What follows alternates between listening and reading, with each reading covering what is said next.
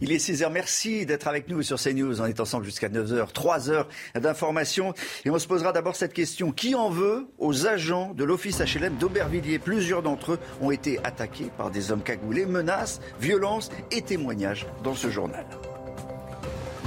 Pour la première fois en France, un syndicat de policiers organise un grand oral avec les candidats à la présidentielle. Y participeront Éric Zemmour, Marine Le Pen, Valérie Pécresse, Gérald Darmanin. 40 minutes pour convaincre des gardiens de la paix qui sont régulièrement la cible des trafiquants et des malfaiteurs et qui réclament du concret sur le terrain. On en reparlera avec Yohann Usaï. Bas les masques. Alors que la vague Omicron semble faiblir, c'est aujourd'hui qu'un certain nombre de restrictions prennent fin en France. Nous les détaillerons dans le journal.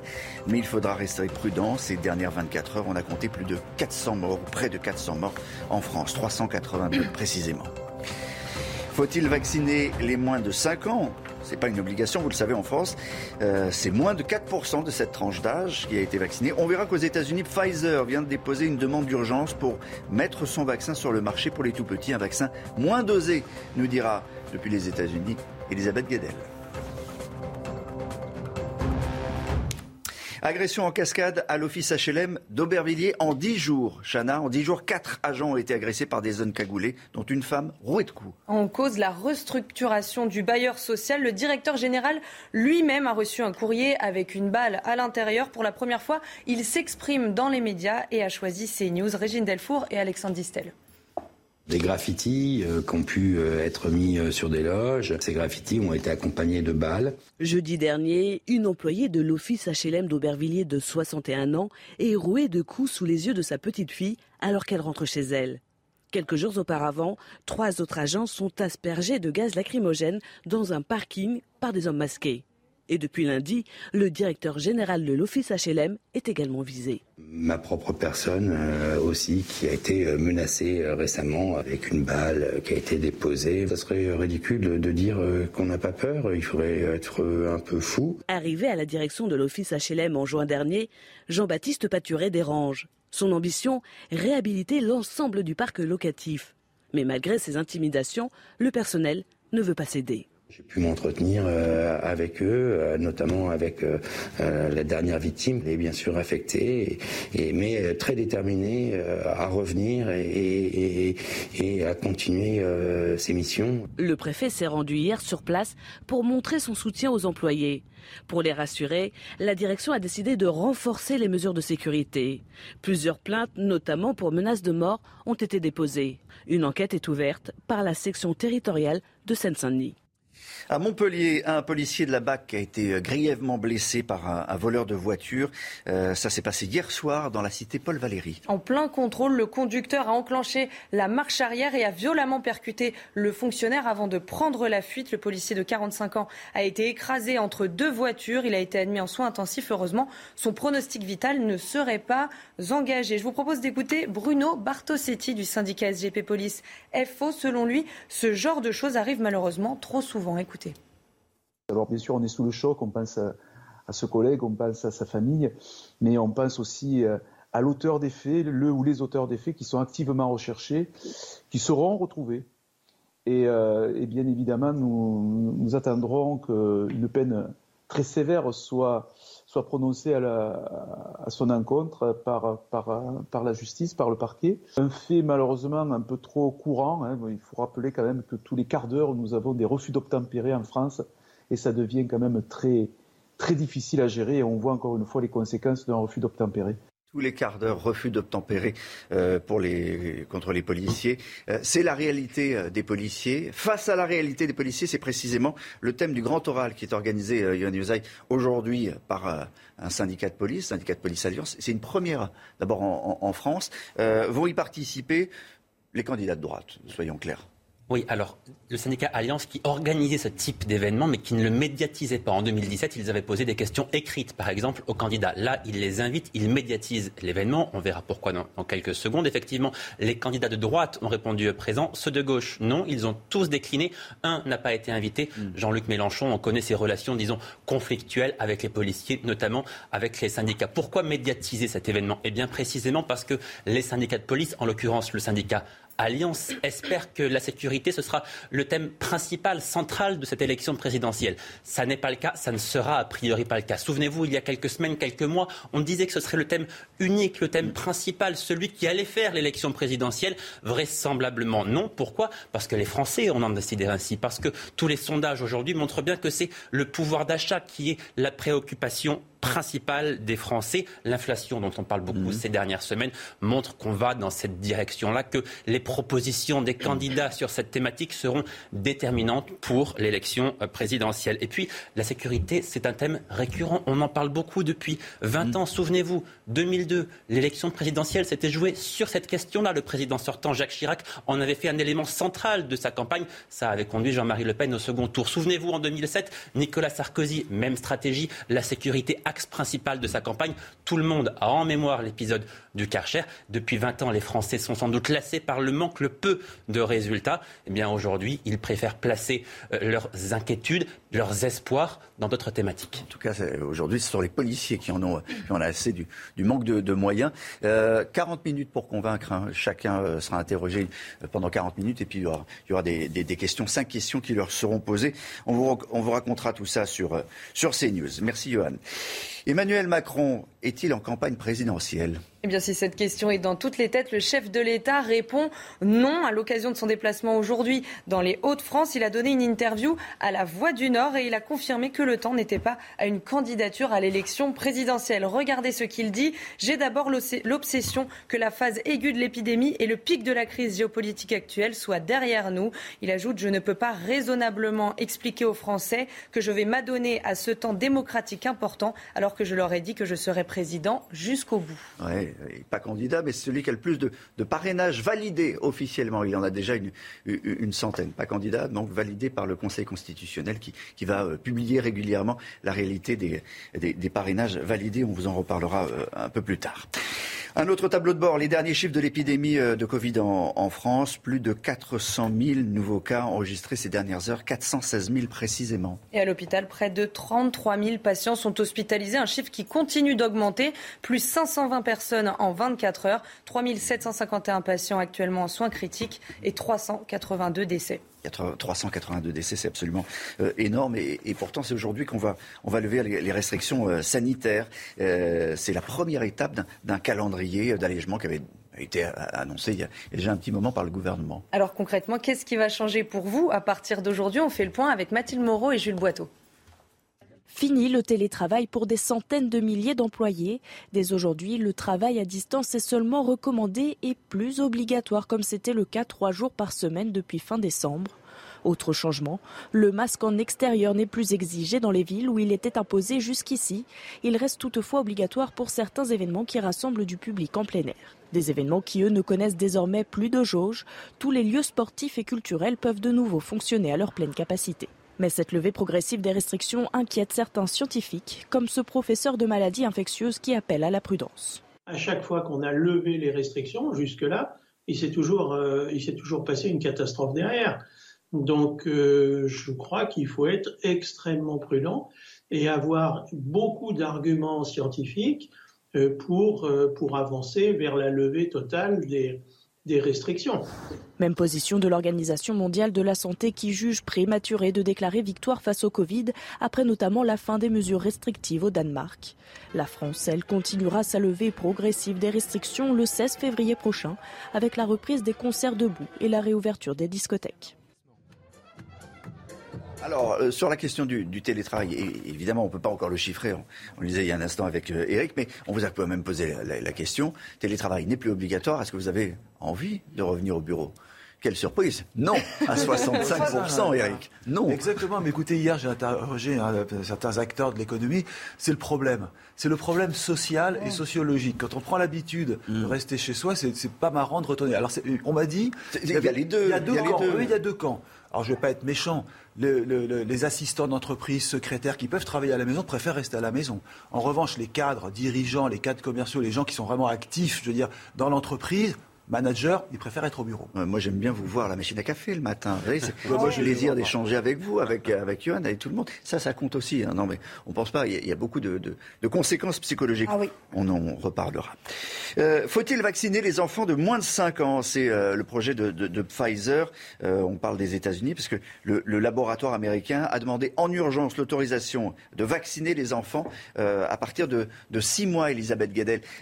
quelle est la, sociologie précisément aux États-Unis de, la maladie Est-ce qu'elle touche beaucoup les, enfants? Par exemple, en, France, le vaccin, ça marche pas du tout. C'est 4% des, jeunes gens, qui, des, des, très jeunes qui sont vaccinés, alors que c'est autorisé.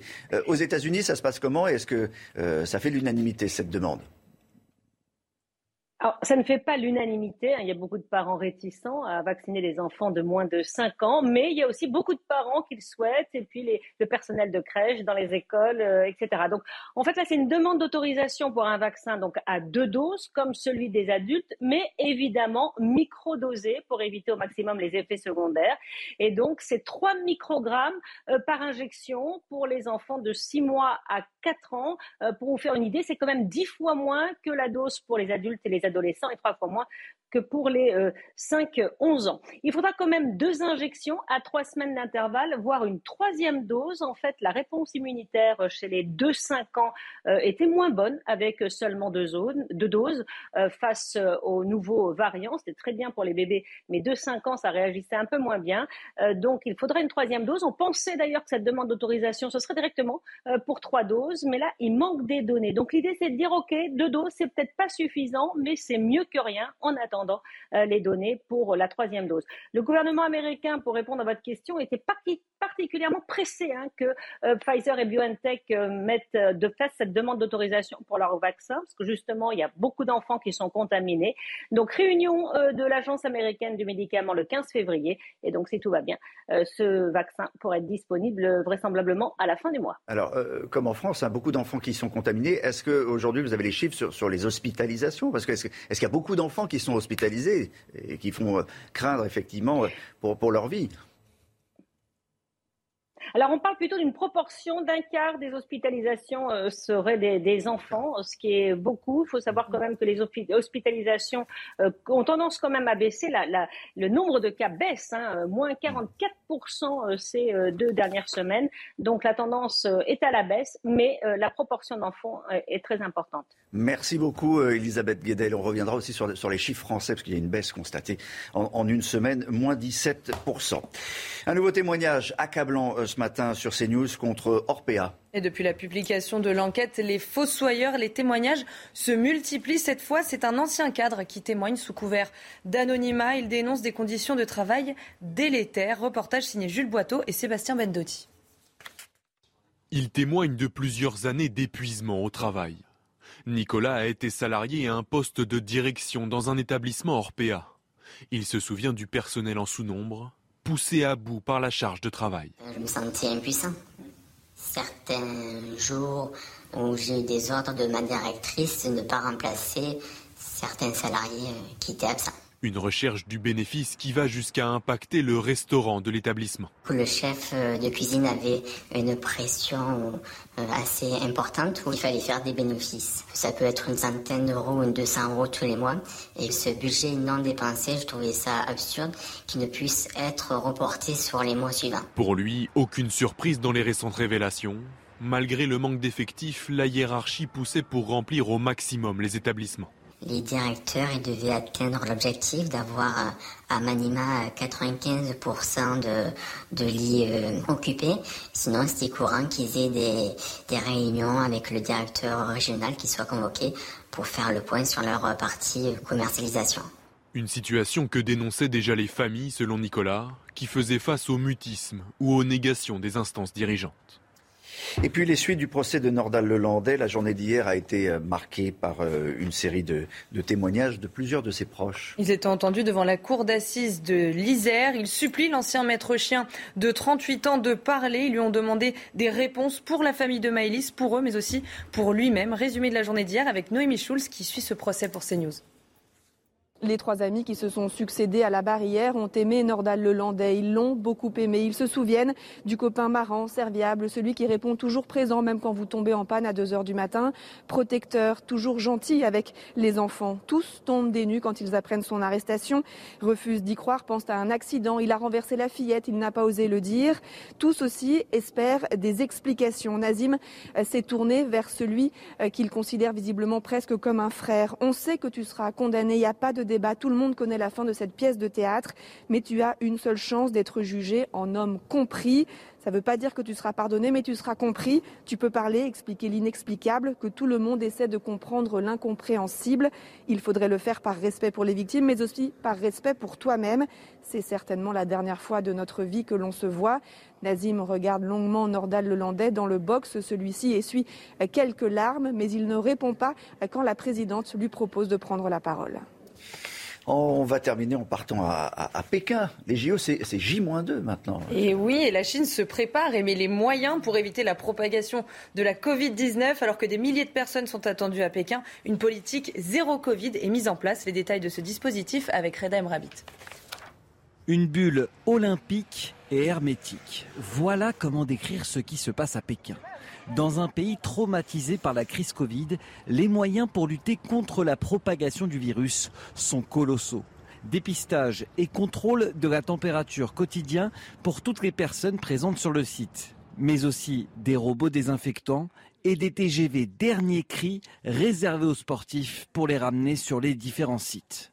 Un dispositif inédit qui a convaincu les spécialistes santé du comité international olympique. J'ai été très impressionné par la qualité et l'efficacité du système. Et comme tout fonctionne bien, je crois que nous pouvons être sûrs que les Jeux se dérouleront en toute sécurité. Une stratégie zéro Covid, pourtant déjà mise à mal. Samedi dernier, les organisateurs ont fait état de 36 cas Covid liés aux JO d'hiver. Dans un instant, le chiffre éco, on va parler du, lait. En France, on consomme moins de lait, on en boit beaucoup moins. Est-ce qu'on en boit moins parce qu'on aime moins le lait ou euh, parce qu'on en produit trop? La réponse avec Eric Derek Maten. Le chiffre éco du jour, donc euh, la chute euh, assez spectaculaire de consommation de lait.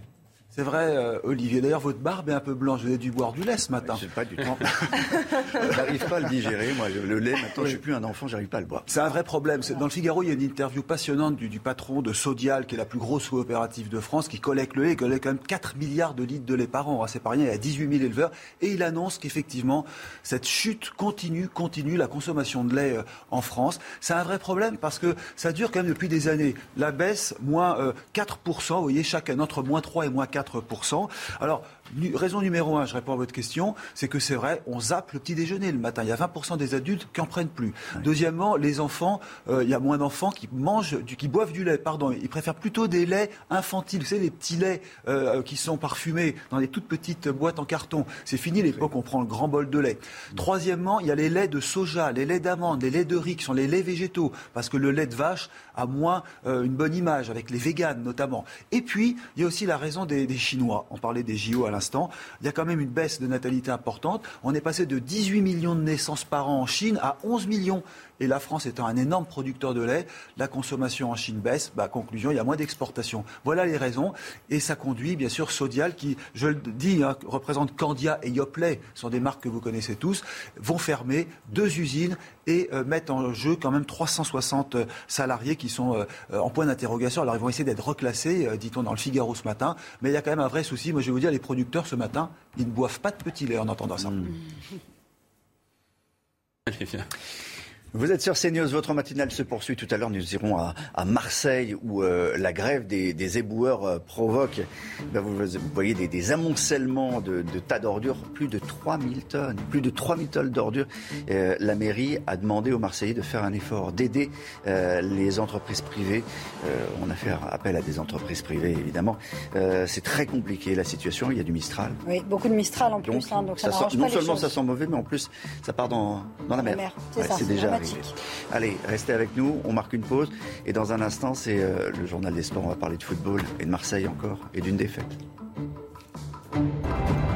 Rendez-vous avec Pascal Pro dans l'heure des pros, du lundi au vendredi de 9h à 10h30.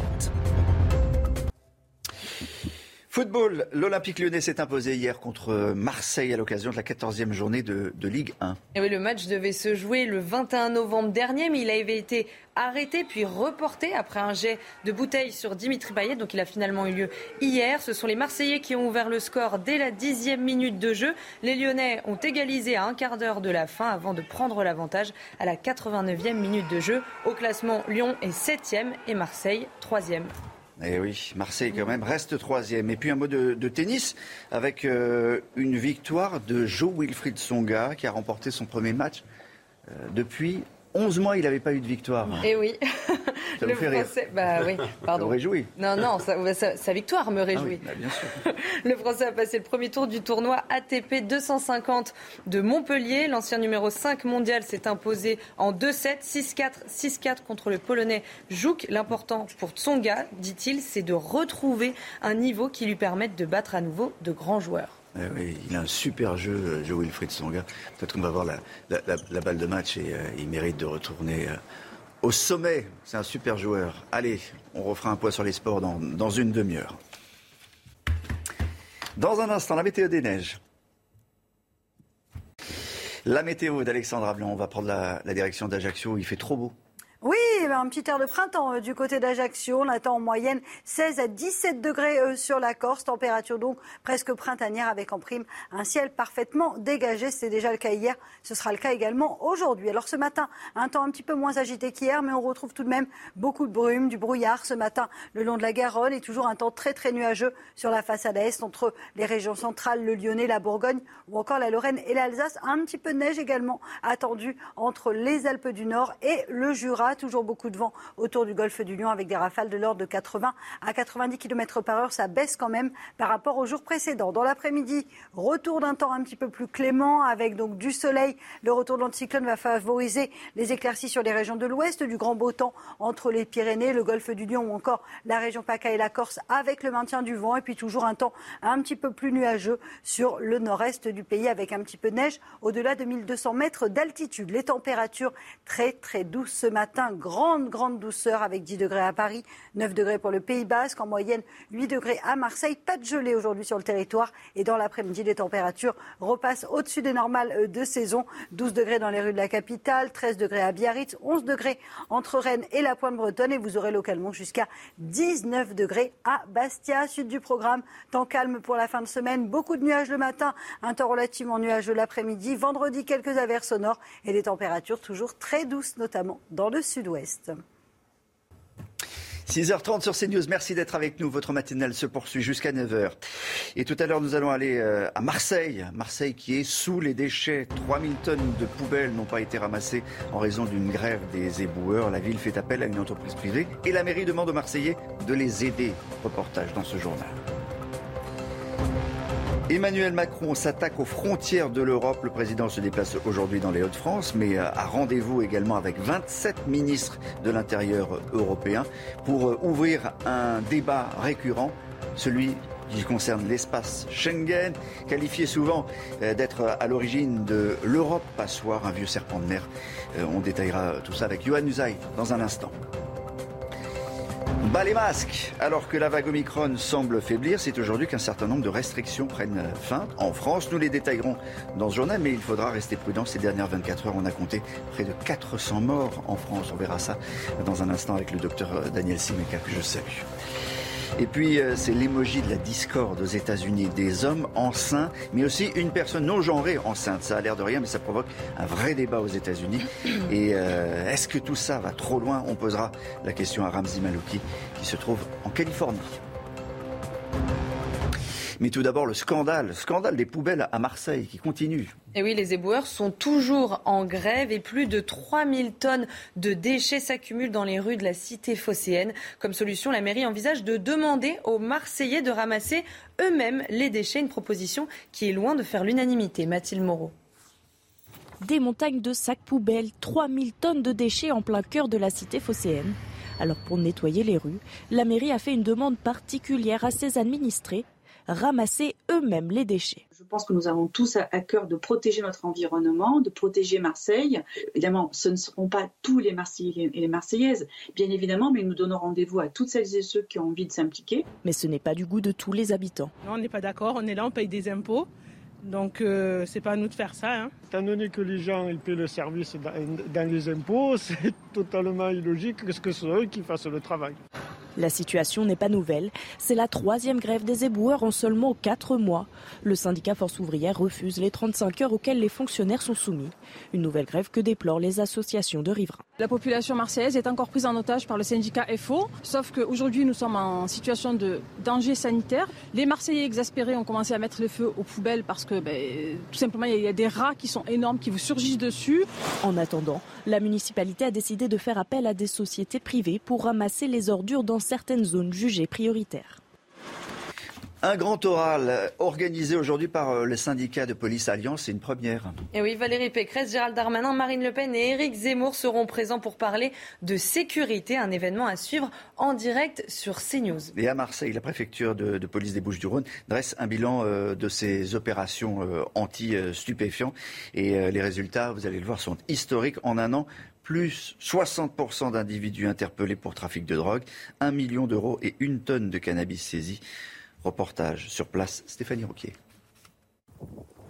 Dans les quartiers sensibles de la cité phocéenne, trois à six fois par jour, les forces de l'ordre mènent des opérations anti-stup.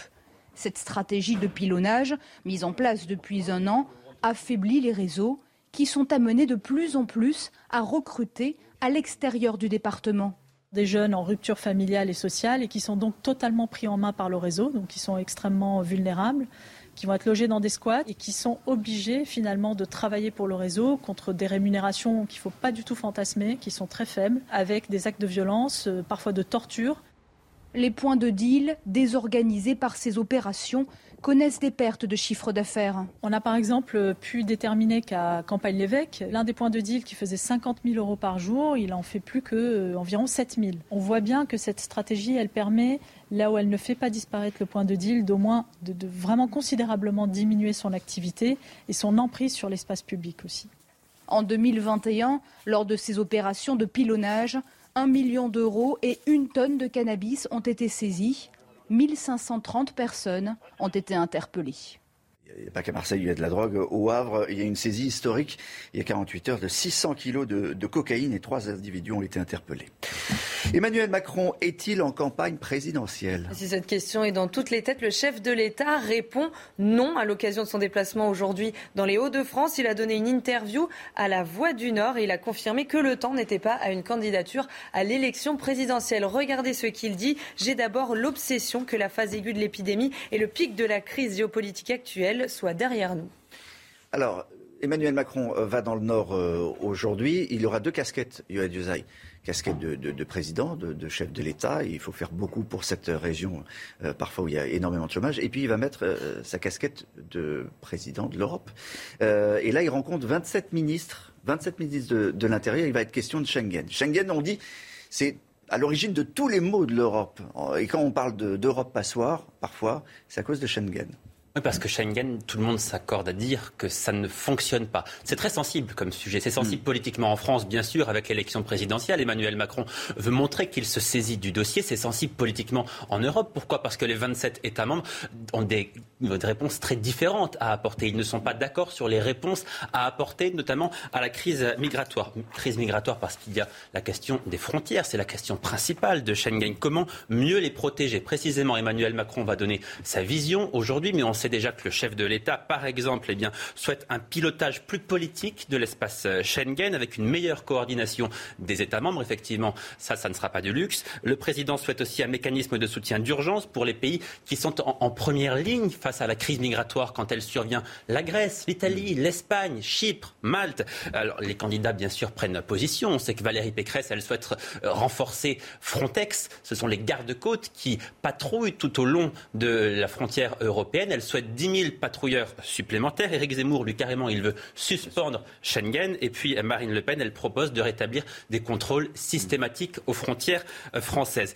Il y a la question des migrants aussi, la question des migrants qu'il faut accueillir sur le sol européen. Que fait-on des migrants que l'on va récupérer dans les eaux en Méditerranée, qui sont sauvés des eaux de la Méditerranée? Est-ce qu'il faut un système de répartition plus équitable entre les pays membres? Là, évidemment, ceux qui sont en première ligne, toujours les mêmes, la Grèce, Malte, Chypre, l'Italie, l'Espagne, ils sont favorables à ce système-là, un système de répartition équitable. En revanche, la Pologne, la Hongrie, ils y sont farouchement opposés. Vous voyez que pour se mettre d'accord à 27, c'est extrêmement compliqué. Voilà pourquoi on dit que c'est un vieux serpent de mer qui revient toujours lors de l'élection présidentielle en France, qui montre aussi que c'est un sujet très politique finalement. Et, vous avez cité euh, quasiment que les, que les candidats à la présidentielle de droite. Euh. Oui, parce que c'est vrai que ces sujets-là, on entend davantage les candidats euh, de droite. Ça, c'est une réalité, très clairement. Les candidats comme Éric Zemmour, ils ne parlent quasiment que de cela. Éric Zemmour de sécurité, d'immigration. Marine Le Pen en parle beaucoup, elle en parle moins. Elle parle aussi de pouvoir d'achat. Valérie Pécresse a fait des propositions, mais c'est vrai que les propositions sur ce sujet-là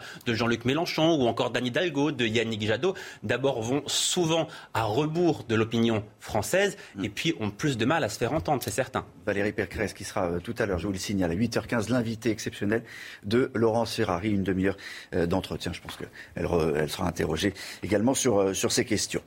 C'est le jour J, c'est, on peut dire, bas les masques, docteur Simeka, aujourd'hui. Oui. Rebonjour. Les premières restrictions.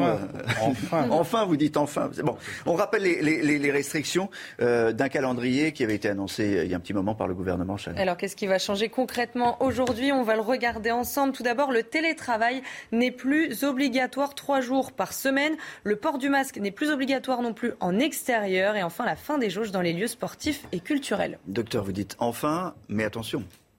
Enfin, mais pas trop tôt Ou enfin et trop tôt? non, non, non. Enfin, parce qu'il ne s'agit vraiment pas des mesures les plus pertinentes qui étaient prises et mm. qui sont levées aujourd'hui. Euh, tout, le monde constatait, enfin, je crois que euh, en discutant avec mes confrères, tout le monde était assez unanime sur l'inutilité profonde du masque en extérieur, sauf dans les endroits très fréquenté. du monde, évidemment. là où il y a du monde, donc le simple bon sens. Euh, de la même manière, les jauges, on a vu des stades quand même où les gens étaient entassés dans certaines zones avec d'autres zones complètement, complètement libres. Mais, donc, envie vous, dire, croyez au bon sens des, Français? Vous croyez au bon sens alors, des justement, précisément, moi, ce que je, je, trouve alors que le gouvernement bien, je trouve extrêmement bien qu'on lève ces mesures qui étaient, euh, qui étaient non fondées euh, scientifiquement. Par contre, il ne faudrait pas envoyer un message d'une espèce de victoire prématurée, etc. Parce que moi, ce que je constate, en dehors donc de ces mm. jours-ci de l'inutilité du masque en extérieur, c'est que par exemple quand je rentre dans un magasin, je le répète à chaque fois, j'ai l'impression d'être le seul ou, à peu près à me passer les mains au, au gel. Or il y en a devant tous les magasins. Par exemple, c'est-à-dire qu'il y a à la fois on impose des mesures qui sont d'une d'une pertinence assez nulle, euh, comme ce que je viens d'évoquer. Et puis, d'autre part, il y a déjà, depuis un bon moment, une saturation. Donc, j'espère hmm. que le fait de lever des mesures liberticides inutiles va permettre aussi de reprendre conscience, et moi je le dis, hmm. il ne faut pas lâcher prise euh, ni sur la vaccination, ni sur les mesures barrières, parce que on n'a que ça. Vaccination, mesures barrières. Tout le reste, c'était inutile, ça s'arrête aujourd'hui, tant mieux on, va peut-être regarder le, tableau de bord et rappeler quand même qu'il y, a encore 400 000 personnes qui ont été euh, contaminées euh, il, y a, quelques heures et que le variant tue. 380 euh, morts encore ces, 24 heures. Donc la maladie, elle est là. ah, bien sûr, et elle est là pour longtemps, on l'a dit, je ne sais combien de fois, il n'y a pas de sortie du tunnel, il y a, juste des, lampes qu'on allume mm. au, milieu du, tunnel. Donc euh, il faut se préparer vraisemblablement à une vaccination annuelle avec un vaccin euh, euh, réactualisé, hein, parce qu'il ne faut pas qu'on nous fasse le coup de la quatrième dose avec encore le même vaccin. Ça, ce serait un, peu, un petit peu compliqué. il faut s'habituer à... on, est dans un autre type de société. Il faut organisé de façon beaucoup moins brutale que ce n'a été fait euh, jusqu'à présent. Mais euh, voilà, euh, il faut être encore raisonnable un bon moment. Question sur ce sous-variant dont on entend parler depuis quelques jours, Omicron BA.2, je crois qu'il s'appelle comme ça, présent dans, dans 57 pays. il y a des études qui laissent entendre qu'il était plus contagieux que celui qu'on connaît, l'Omicron original, qui est déjà très très contagieux. Faut s'inquiéter davantage, pas davantage faut toujours être vigilant, euh, mais à force d'être plus contagieux que plus contagieux que plus contagieux que le mmh. précédent, euh, on se demande où, ça va aller. Il y a quand même une, limite qui est le limite du, nombre d'êtres humains dans une population. Hein. Là aujourd'hui, je trouve que encore compter les contaminations n'a plus trop de sens. Il faut mmh. considérer que le virus est ubiquitaire. Enfin, il est, il est endémique. Et puis, et puis voilà. Et on fait en fonction de cela. J'aurais encore une question à vous poser sur, sur la vaccination des, des, enfants, mais je voudrais qu'on vous écoute. C'est votre avis ce matin sur euh, le masque, le port du masque à, l'extérieur et le fait de l'enlever euh, je vais toujours l'avoir dans ma poche et selon euh, l'endroit où je me situe, la foule, la densité, je verrai si je le mets ou pas. S'il y a vraiment énormément de monde, je pense que je le ferai parce qu'il y a des personnes qui sont non vaccinées ou il y a des personnes qui sont peut-être plus fragiles. Mais euh, moi, je pense qu'il faut vraiment qu'on essaye d'apprendre à vivre avec, euh, avec malheureusement ce virus et cette crise-là et ne plus porter le masque parce que ça devient vraiment trop contraignant pour tous les lieux. Quoi. Bon, s'il y a beaucoup de monde, je le mettrais quand même. Par exemple, bah, les périodes de Noël, quand il y avait beaucoup de monde, là, je, mettais mon masque. Je trouve que c'est quand même bien de le garder euh, quand il y a beaucoup de monde, en tout cas, à mon avis. Voilà, des propos recueillis, je suis d'accord avec vous, hein, des propos recueillis à, Lille. la question de la vaccination des enfants autorisé en France, 5, euh, à partir de, de, 5 ans. 4% euh, seulement, je crois, des, des, euh, des enfants ont été vaccinés. Aux États-Unis, on demande une accélération des, des choses. Pfizer a demandé la, mise en urgence de, de, son vaccin. Alors, dosé différemment, deux doses, dosé différemment, disait Elisabeth Guedel. quelle est votre position? Alors aux États-Unis, c'est pas la même population d'enfants. Hein. Euh, euh, Dieu merci. Euh, en, France, on a quand même le problème de l'obésité infantile, précoce. On a un certain nombre de soucis, mais pas au, même niveau que, nos amis américains. Donc on ne peut pas comparer. la vaccination chez l'enfant, premièrement, bon, elle n'est pas elle n'est pas dangereuse, il n'y a pas de problème de vacciner les enfants. Deuxièmement, l'idée de vacciner une population qui n'est elle-même pas à risque, c'est pas la première fois qu'on le fait en France, mm. euh, puisqu'on l'a déjà fait, par exemple, pour l'hépatite B ou pour euh, rougeole oreillon entre les garçons et les filles. moi, je ne suis pas un farouche, ni un farouche mm. partisan de la vaccination des enfants, parce que leur contamination aussi mm. permet une immunisation. Bon, elle pose pas non plus de problème tant que c'est sur le volontariat, il n'y a pas de souci. Merci, euh, docteur. On le rappelle. Alors, plus de masques extérieurs, la fin du, télétravail. Euh, fin du télétravail.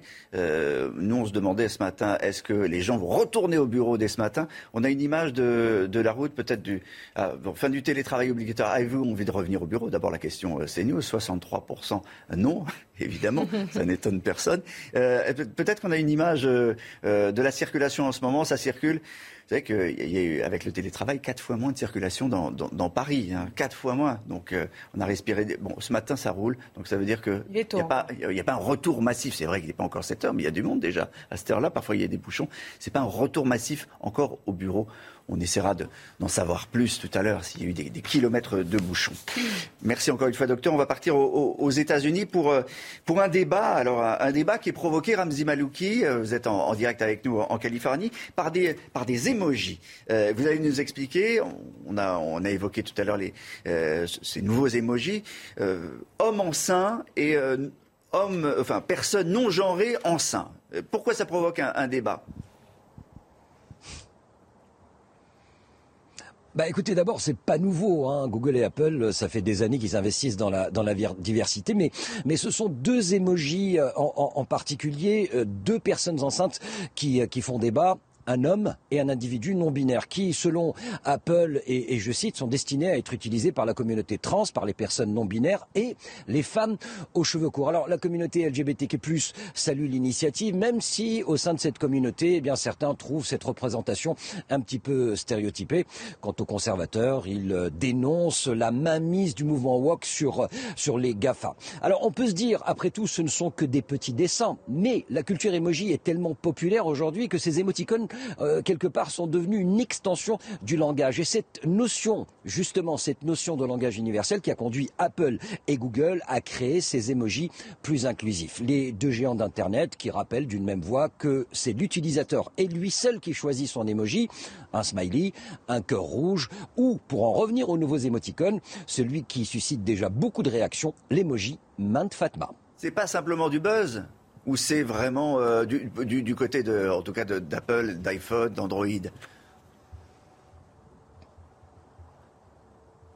Non, pas du tout, pas du tout. Enfin, je veux dire, encore une fois, hein, cela fait des années qu'ils investissent dans, la diversité, qu'ils essayent d'être un peu plus, un inclusifs. Mais comme toujours, c'est la twittosphère hein, qui, se lance dans, dans le débat. Et voilà, c'est depuis maintenant euh, quelques heures, tout le monde ne parle que de cela. Certains disent ça va trop loin, d'autres disent c'est une excellente euh, initiative. Rappelons quand même qu'il y a 37 à 40 nouveaux émoticônes, dont ces deux émoticônes euh, en particulier, ces deux personnes enceintes. Je le rappelle donc, un homme et un individu non binaire. Merci Ramzi Maloukou. C'est vrai, on, utilise tous des, émoticônes. Celui-là, je ne sais pas si vous allez l'utiliser les, uns les autres. Docteur vous avez utilisé ce... Ce que je constate, c'est que tout le monde a peur des dessins, finalement. tout le monde a...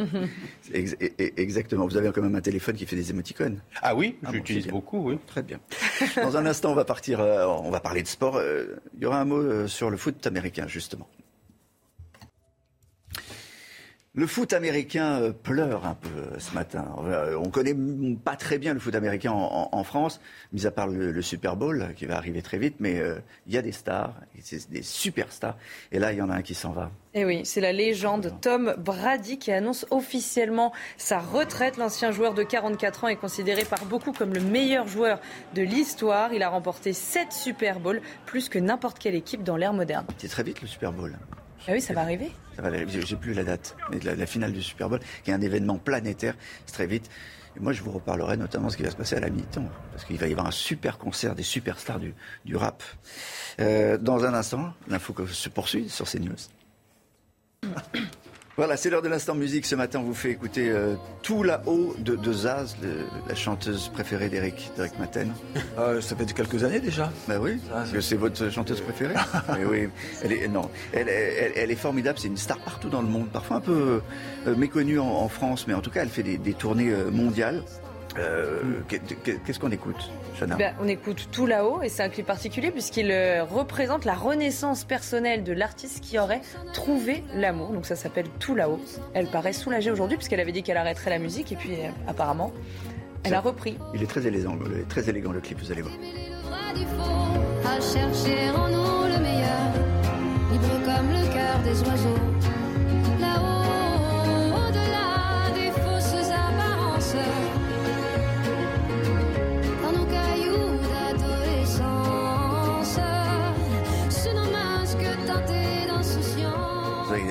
Elle, sublime. Il y avait même un projet, je crois, de faire une, comédie musicale euh, à, Broadway, euh, aux États-Unis ou à Dallas, où elle reprenait des chansons d'Edith Piaf. Elle est parfaite, paraît-il, pour, pour ça. Bon, voilà. Nouveau titre de Zas. On, est content de vous l'avoir fait écouter ce matin sur CNews. Reste avec à suivre, l'éditopole euh, de Johan Usaï. On va parler des, parrainages de la campagne. Ça, ça s'approche. Maintenant, ils sont validés par le Conseil constitutionnel. Vous allez voir les résultats dans un instant. Rendez-vous avec Jean-Marc Morandini dans Morandini Live du lundi au vendredi de 10h30 à midi. L'édito politique de Johan Usaï, Emmanuel Macron sera, euh, on vous le dit euh, depuis ce matin, en déplacement dans le Nord. Plusieurs étapes sont prévues euh, lors de ce déplacement. Le président qui a 67 jours, 67 jours pour se déclarer officiellement candidat. Il l'a toujours pas fait. Est-ce qu'il faut s'en étonner? S'en étonner, non. Est-ce qu'il faut le dénoncer? À mon sens, oui. Pourquoi? Parce qu'on a quand même l'impression que le président de la République se moque un peu de nous, Olivier.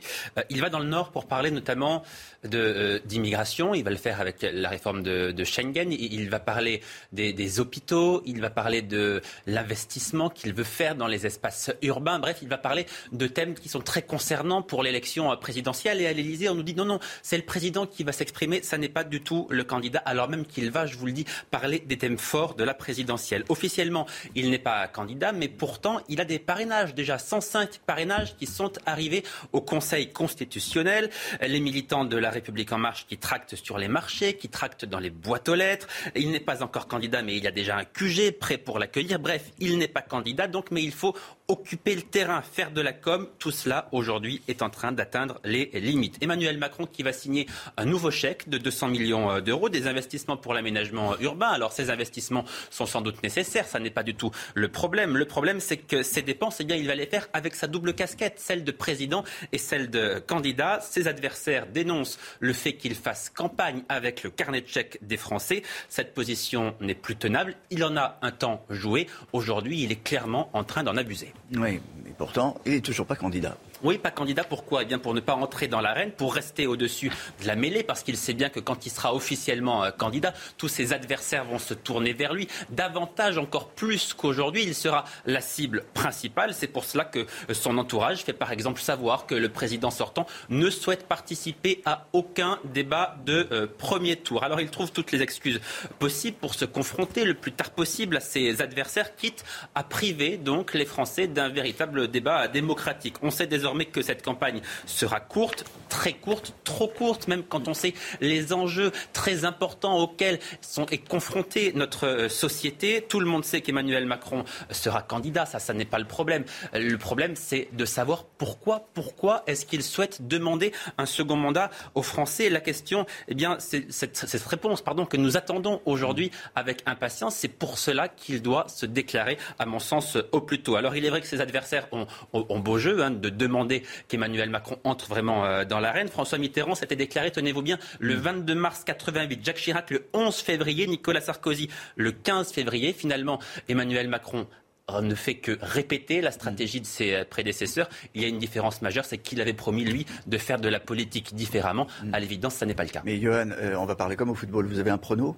Pour savoir quand il va rentrer euh, dans l'arène officielle Vraisemblablement d'ici une dizaine de jours, mi-février au, ah, mi-février. Oui, a priori, a priori c'est ce qu'on dit dans son entourage, même si, attention, personne mm. ne connaît vraiment la date parce qu'il veut réserver cet effet de surprise. Il adore les effets de surprise, notamment pour une déclaration de candidature. Vous l'imaginez bien, personne ne connaît la date, mais étant donné les déclarations aujourd'hui, on se dit que ce sera mi-février. Merci, Johan. Il est presque 7 heures. La météo et puis un nouveau journal. Des conditions météo un petit peu plus calmes en cette journée de mercredi, avec néanmoins beaucoup de grisailles, excepté dans le sud-est où là le beau temps est toujours au rendez-vous. On attend 14 degrés en moyenne au Lavandou, météo quasiment euh, printanière. En revanche, sur les régions du nord ou encore sur le centre, on retrouve toujours un temps bien brumeux, bien nuageux, avec localement quelques petites averses en allant vers le nord-est. On aura également un petit peu de neige en montagne entre les Alpes et le Jura. Dans l'après-midi, de plus en plus d'éclaircies. Le vent se maintient en Méditerranée, ça souffle moins fort hier et avant-hier, mais vous aurez toujours de très bonnes rafales de vent, de belles éclaircies donc sur le nord ou encore dans le sud-ouest. Et puis côté température, c'est très très doux ce matin. Regardez, 10 degrés en moyenne à Paris, 9 degrés pour le Pays Basque ou encore 6 degrés euh, du côté de Montpellier. Dans l'après-midi, eh bien, la douceur va se maintenir. 12 à Paris, 13 degrés en moyenne à Biarritz. Vous aurez 11 degrés en Bretagne et localement jusqu'à 19 degrés sous le soleil de Bastia. La suite de votre matinale sur CNews, mercredi 2 février. Nous irons euh, dans un instant à Aubervilliers, en Seine-Saint-Denis. Quatre agents ont été agressés à l'office HLM en dix jours en cause de la restructuration du bailleur social des hommes cagoulés ont même roué de coups une femme, le directeur général, a lui-même reçu un courrier avec une balle à l'intérieur. Témoignage dans ce journal. Le face-à-face euh, ce matin. Bonjour euh, Marianne Monchamp. Vous êtes présidente de la Caisse nationale de solidarité pour, pour l'autonomie. On va revenir dans un instant évidemment sur le scandale Orpea. Et Christophe Madrol. Bonjour Christophe, conseiller régional UCE Région Sud qui revient de Marseille, où il a dû euh, enjamber les poubelles pour sortir son scooter. Hier, c'est ça, c'est la, situation. Exactement, la situation est insupportable. Euh, vous savez, euh, Olivier, euh, hier matin, j'ai pas pu sortir mon scooter pour emmener ma, fille à l'école, tout mm. bêtement. Il y avait une montagne de poubelles. Je vis dans une impasse et les voisins ont pris leur, leur pelle eux-mêmes pour déblayer la rue. là, la mairie a demandé aux Marseillais de faire un, Mais vous savez, c'est la métropole qui a la compétence et c'est la mairie qui répond au, travail qui n'est pas fait par la métropole. Ça devient de la folie à Marseille. Il faut que ça cesse pour tous les Marseillais. Donc si j'ai un appel, Olivier, stop. Stop, stop. Stop. Au boulot, que les éboueurs se mettent au boulot et que la ville devienne propre. Voilà. Bon, on en redébattra sans doute euh, tout à l'heure. Mais pour commencer, euh, on vous le disait euh, il y a un instant, ces agressions en cascade à l'office HLM d'Aubervilliers. Oui, en dix jours, quatre agents ont été agressés par des hommes cagoulés. Le directeur général lui-même a reçu des menaces et pour la première fois, il s'exprime dans les médias et il a choisi CNews. Régine Delfour et Alexandre Distel. Des graffitis euh, qui ont pu euh, être mis euh, sur des loges. Ces graffitis ont été accompagnés de balles. Jeudi dernier, une employée de l'office HLM d'Aubervilliers de 61 ans est rouée de coups sous les yeux de sa petite fille alors qu'elle rentre chez elle.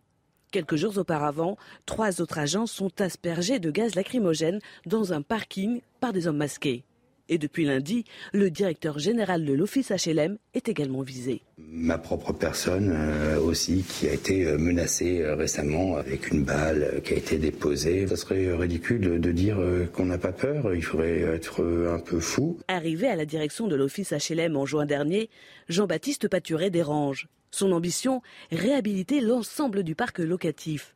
Mais malgré ces intimidations, le personnel ne veut pas céder. J'ai pu m'entretenir euh, avec eux, euh, notamment avec euh, la dernière victime, et bien sûr affectée, mais très déterminée à revenir et, et à continuer ses missions. Le préfet s'est rendu hier sur place pour montrer son soutien aux employés. Pour les rassurer, la direction a décidé de renforcer les mesures de sécurité. Plusieurs plaintes, notamment pour menaces de mort, ont été déposées. Une enquête est ouverte par la section territoriale de Seine-Saint-Denis. C'est le jour J. Les premières restrictions sanitaires sont levées euh, à partir de, ce matin partout en France. Première étape d'un calendrier euh, d'allègement qui avait été annoncé il y a déjà pas mal de temps par le gouvernement. Alors concrètement, qu'est-ce qui va changer à partir d'aujourd'hui? On va faire le point ensemble. D'abord, le télétravail n'est plus obligatoire trois jours par semaine. Le port du masque n'est plus obligatoire en extérieur et c'est la fin des jauges dans les lieux sportifs et culturels.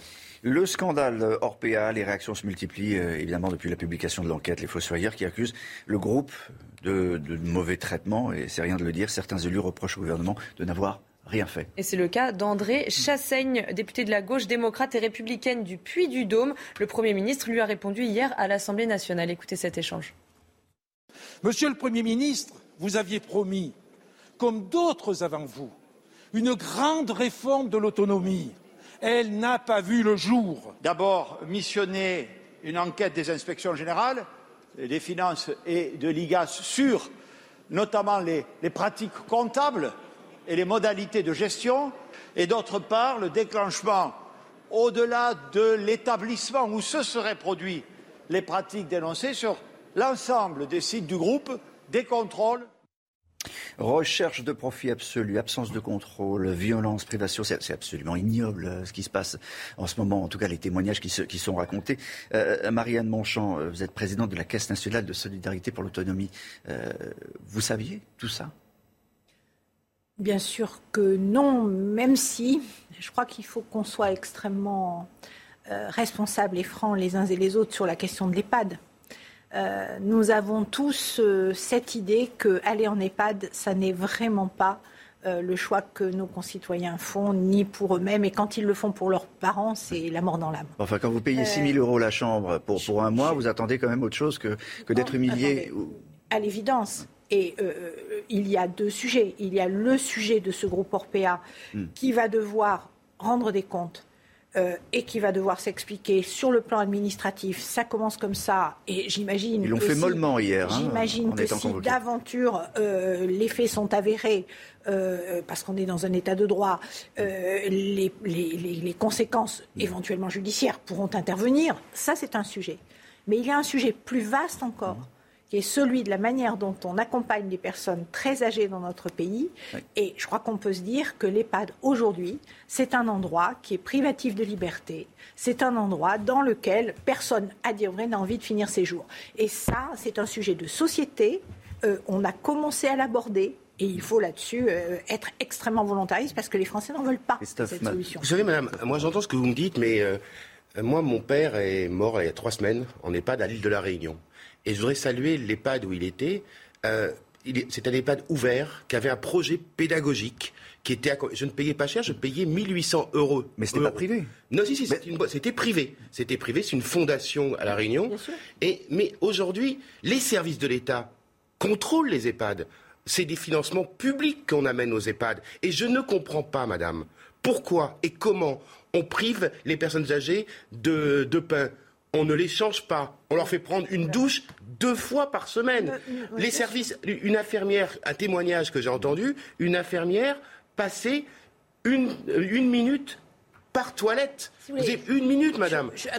l'État doit contrôler. Et ne me faites pas dire ce que je n'ai pas dit. Ah non, bien sûr, non, je vous en prie, madame. Non, bien sûr, bien sûr, bien sûr. Et, Puis, et puis, quant à votre papa, euh, j'en suis navré et je vous présente par ailleurs mes condoléances.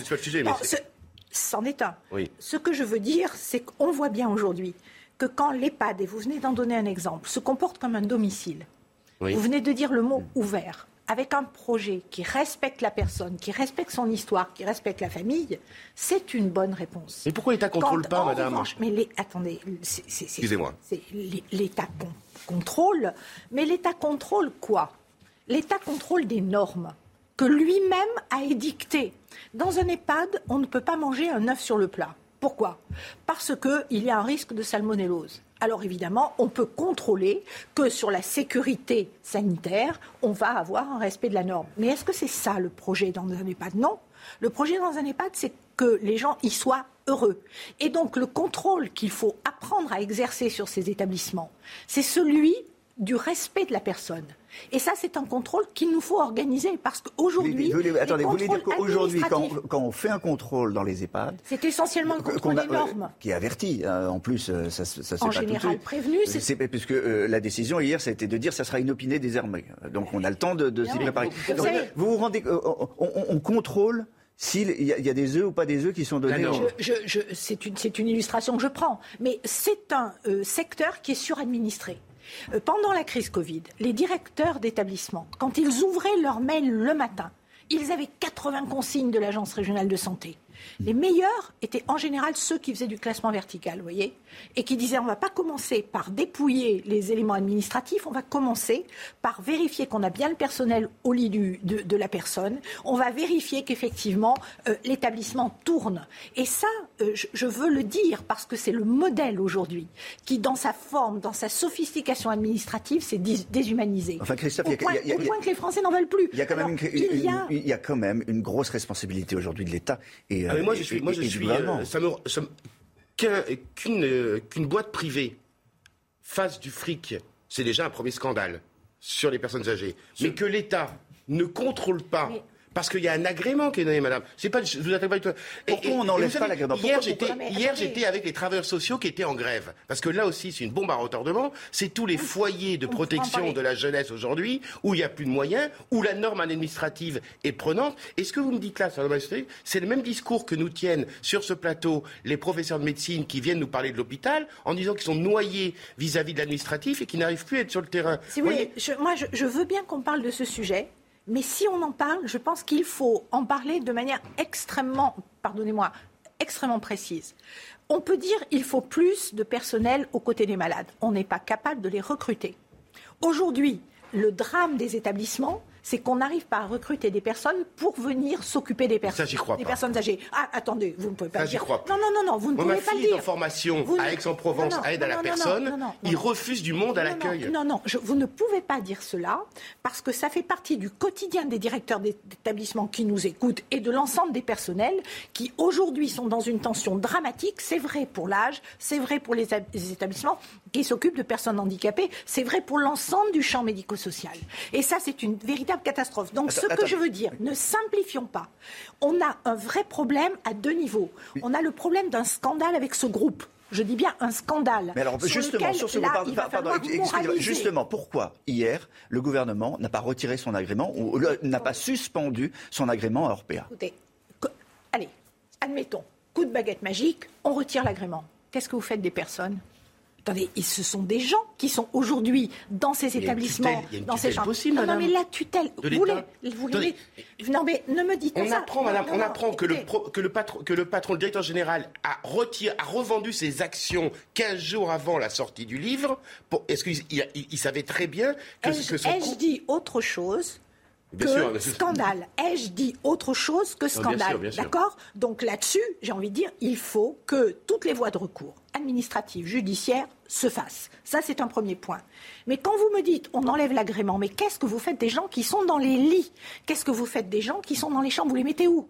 Vous les renvoyez dans les familles qui sont à 500 km vous les, vous les mettez où vous On peut très bien nommer un administrateur civil qui gère l'établissement. On le fait pour les établissements spécialisés. Pourquoi on ne le pas pour les EHPAD Mais qu'est-ce qui dit Le préfet peut décider. Mais qu'est-ce qui dit que ce n'est pas cela qui se passera une fois que les faits seront avérés Mais une fois que vous avez traité le problème de ce groupe, hmm. qui est un scandale, nous sommes d'accord. Vous n'avez pas traité la question de tout ce secteur. Et vous m'avez donné, avec l'illustration de votre père, euh, le cas précisément, l'illustration qu'il fallait donner, celle d'un établissement qui se comporte bien. Qu'est-ce que c'est? C'est un établissement qui se comporte comme un domicile, qui se comporte dans le respect de la sensibilité de la personne.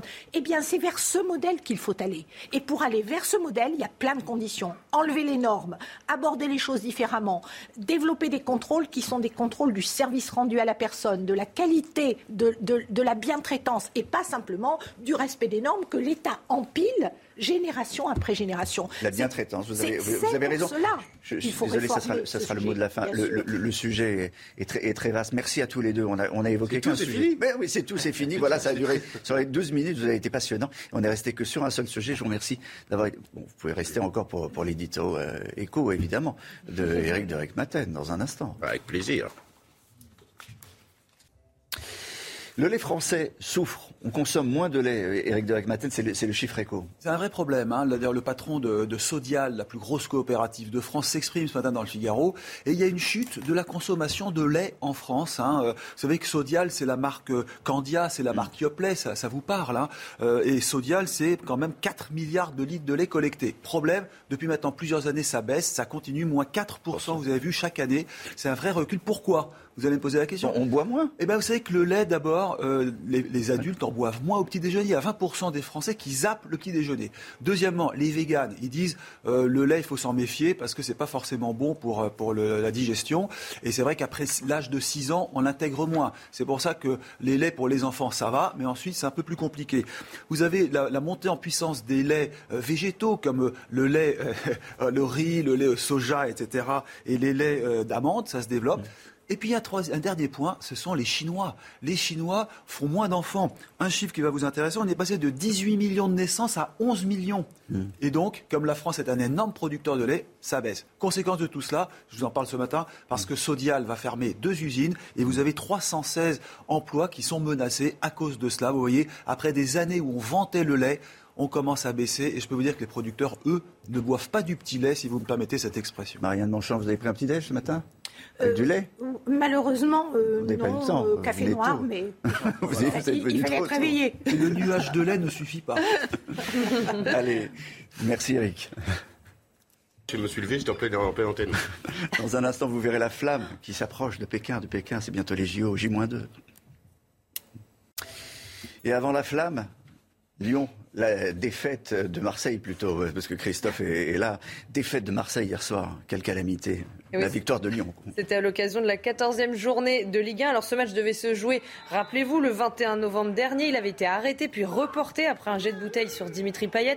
Donc ça s'est finalement passé hier. Ce sont les Marseillais qui ont ouvert le score dès la dixième minute de jeu, mais les Lyonnais ont égalisé à un quart d'heure de la fin avant de prendre l'avantage à la 89e minute de jeu. Au classement, Lyon est 7e et Marseille tout de même 3e. Christophe Madrel, un commentaire?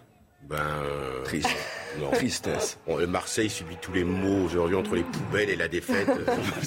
J'ai demandé l'exil politique euh, à Roubaix. Bon, et euh, alors on va, on va voir cette, cette image de, Chine, eh de Pékin, des JO. Oui, les JO, c'est dans deux jours. Alors le relais de la flamme olympique a démarré aujourd'hui dans la capitale chinoise. Au total, plus de 1000 personnes vont porter la flamme à travers les différents lieux qui accueilleront les compétitions. La flamme passera également par le palais d'été de Pékin et ira sur la Grande Muraille. La Grande Muraille, ça sera très beau. Ah de toute façon, ils font des spectacles qui sont euh, magnifiques. On vous montrera les images. Pierre Chasseret, bonjour. 40 millions d'automobilistes. Je me suis pas trompé ce matin. On est parfait. on va parler, on va passer, on va, on va vous montrer des images de, passages piétons qui sont faits pour éviter au maximum les accidents. C'est la chronique euh, automobile dans un instant. Rendez-vous avec Pascal Pro dans l'heure des pros, du lundi au vendredi de 9h à 10h30. Pierre Chasseret, euh, les passages piétons, comment les sécuriser euh, davantage? Il faut, parce que hier, il y a eu le bilan de, de la sécurité routière, alors ça baisse, etc., mais, le nombre de, piétons qui ont été tués est important. Encore. 416 tués en 2021, c'est pas anodin, c'est beaucoup, hein. c'est beaucoup plus par exemple que les cyclistes ou que, ou que les trottinettes réunies. Donc on va beaucoup plus loin. Et les innovations se multiplient, figurez-vous, notamment une, c'était l'idée d'une société corésienne qui a remporté le prix de l'innovation pour cette, pour cette innovation. Et en fait, l'idée a été d'amener de la lumière bleue au niveau des passages piétons. C'est un petit peu euh, le fait, j'ai envie de dire, c'est le syndrome CNews directement appliqué. C'est là? Oui, regardez. Alors, vous avez cette lumière bleue qui va venir éclairer les nuit, hein. différents. Oui, mais pourquoi?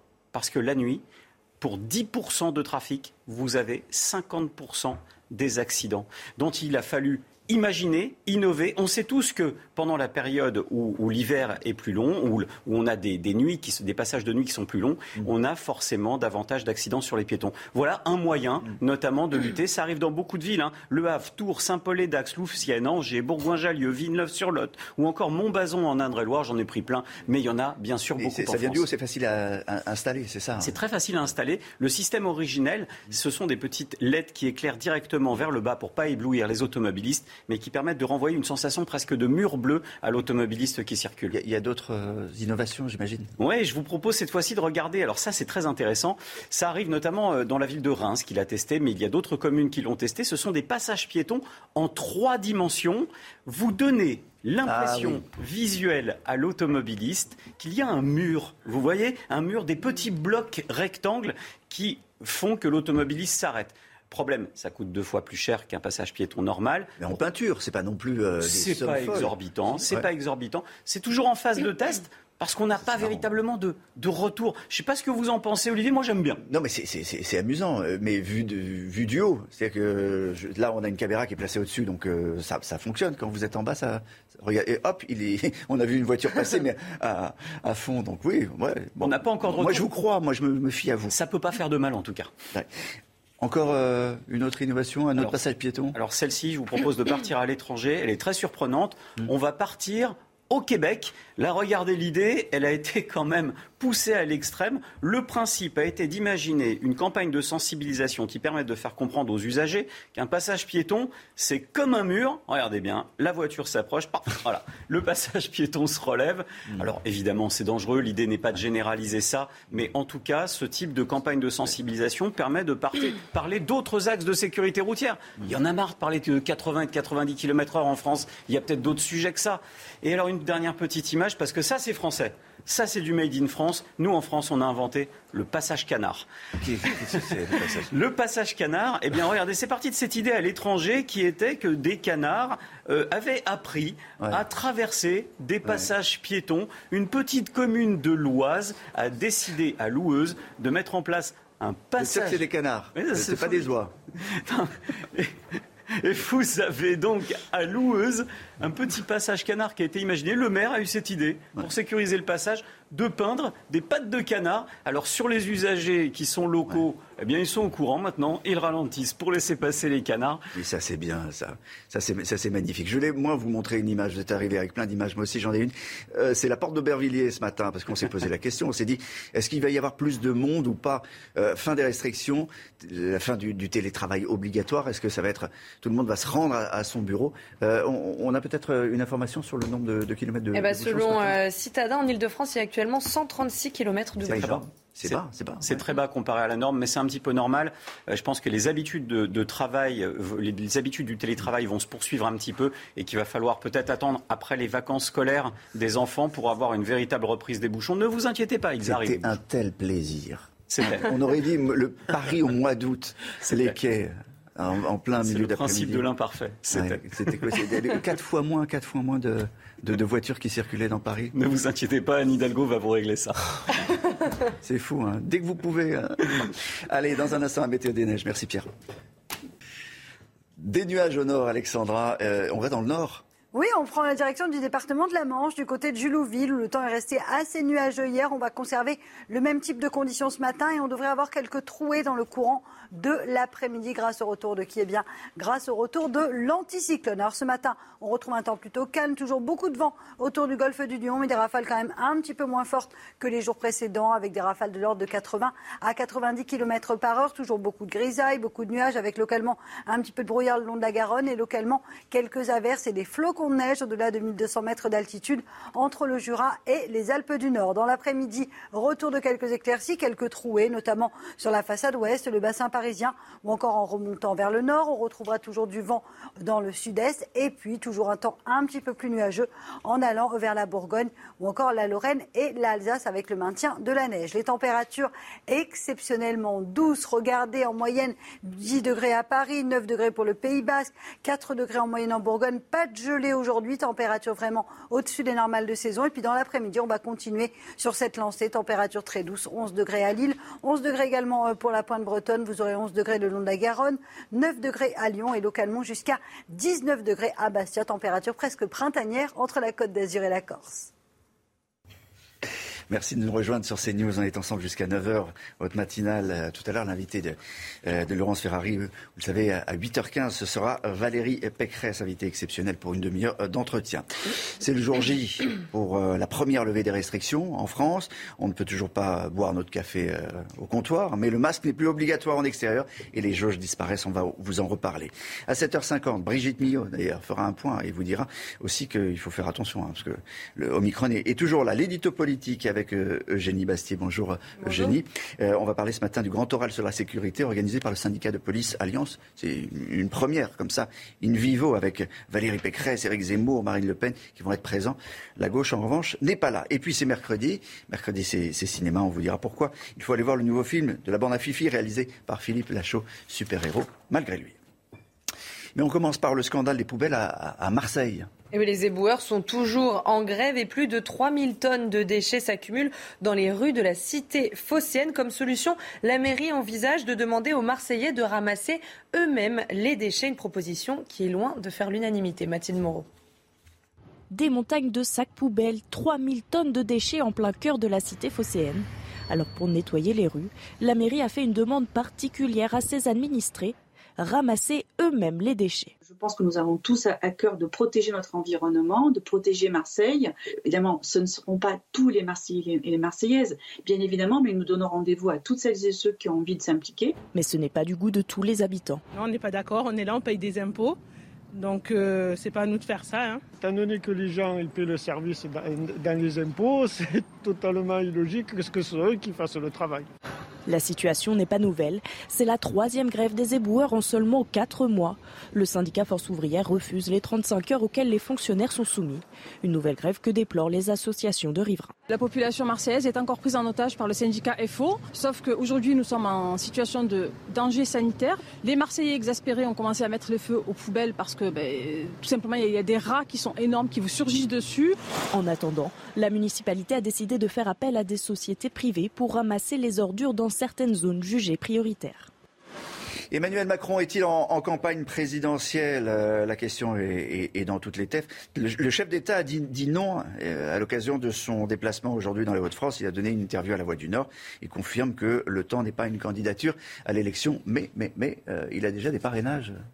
Et eh oui, il en a, il en a 105 officiellement euh, signés. Donc, on va regarder puisque c'est le Conseil constitutionnel qui a publié hier un premier pointage à 68 jours du premier tour de l'élection. Donc, Emmanuel Macron, 105 parrainages. Anne Hidalgo arrive deuxième avec 48 signatures devant Valérie Pécresse, 34. Éric Zemmour, 14. Et puis en bas de classement, vous allez le voir, on retrouve Marine Le Pen avec deux parrainages qui arrivent derrière Philippe Poutou. Ce sont des parrainages validés, c'est ça, Johan? Oui, exactement. Et le Conseil constitutionnel va le mettre à jour deux fois par semaine jusqu'à la date du 4 mars. C'est la date limite pour que le Conseil constitutionnel enregistre les, parrainages. Mais c'est vrai que quand, quand, on voit ce tableau, on se dit clairement, mais c'est ce que dénoncent beaucoup de candidats, que le système n'est plus du tout adapté. Vous voyez des candidats qui représentent un courant de pensée important. Marine Le Pen, Éric Zemmour, on pense qu'on veut de leur programme, de leur projet, mais ils représentent quelque chose. Ils ont du mal à avoir ces parrainages et Anne Hidalgo ils ont des promesses quand même. Ils ont des promesses. Ils ont des promesses. Mais Anne Hidalgo, par exemple, qui dispose d'un réseau d'élus très important, le réseau des élus locaux du Parti Socialiste, il est colossal ce réseau-là. Elle, elle est à 3% dans les sondages et elle, elle n'aura aucun souci pour avoir ses parrainages. Alors qu'on voit bien que ceux qui sont très hauts dans les sondages, effectivement, ont beaucoup plus de difficultés. Ça montre que ça n'est plus adapté à mon sens. Génie, un mot? C'est invraisemblable que Anne Hidalgo est sur la deuxième sur cette liste montre bien qu'on a affaire là à une forme de, de, de suffrage censitaire qui, euh, qui est un barrage entre, entre, les, entre la souveraineté du peuple et, euh, et la démocratie. C'est que le premier pointage. D'accord, mais, mais, ça montre, l'obsolescence de, de, ce système. Il faudrait le remplacer par un système de parrainage citoyen. Bon, vous êtes d'accord. C'est le jour J. Les premières euh, restrictions sanitaires sont levées dès aujourd'hui en France. C'est la première étape du calendrier d'allègement présenté par le gouvernement. Alors concrètement, qu'est-ce qui va changer pour vous Aujourd'hui, on va faire le point ensemble. Le télétravail n'est plus obligatoire trois jours par semaine. Le port du masque n'est plus obligatoire en extérieur. Et puis c'est la fin des jauges dans les lieux sportifs et culturels. Content ou pas content d'abandonner le masque? Les Français, on vous a posé la question. C'est votre avis à Lille euh, je vais toujours l'avoir dans ma poche et selon euh, l'endroit où je me situe, la foule, euh, la densité, je verrai si je le mets ou pas. S'il y a vraiment énormément de monde, je pense que je le ferai parce qu'il y a des personnes qui sont non vaccinées ou il y a des personnes qui sont peut-être plus fragiles. Mais moi, je pense qu'il faut vraiment qu'on essaye d'apprendre à vivre avec, avec malheureusement ce virus et cette crise-là et ne plus porter le masque parce que ça devient vraiment trop contraignant pour tous les lieux. Moi, s'il y a beaucoup de monde, je le mettrais quand même. Par exemple, bah, les périodes de Noël, quand il y avait beaucoup de monde, là, je, mettais mon masque. Je trouve que c'est quand même bien de le garder euh, quand il y a beaucoup de monde, en tout cas, à mon avis. Voilà, plus de masque, mais et, le télétravail n'est plus obligatoire. Eric Derek Maten, Absolument, il ne l'est plus. Enfin, c'est les patrons maintenant qui reprennent la main. Ils vont dire si oui ou non euh, les salariés peuvent rester chez eux. Ça fait deux camps. Hein. Le camp des assistants d'entreprise qui souvent préfèrent rester à la maison, c'est plus pratique. Et puis les managers, les cadres qui eux ont hâte de reprendre le travail. Et alors, est-ce qu'on avait hâte ce matin euh, de retourner au, boulot? On, va vous montrer euh, une image. c'est à Boulogne, il me semble, à au-dessus, juste au-dessus du périphérique.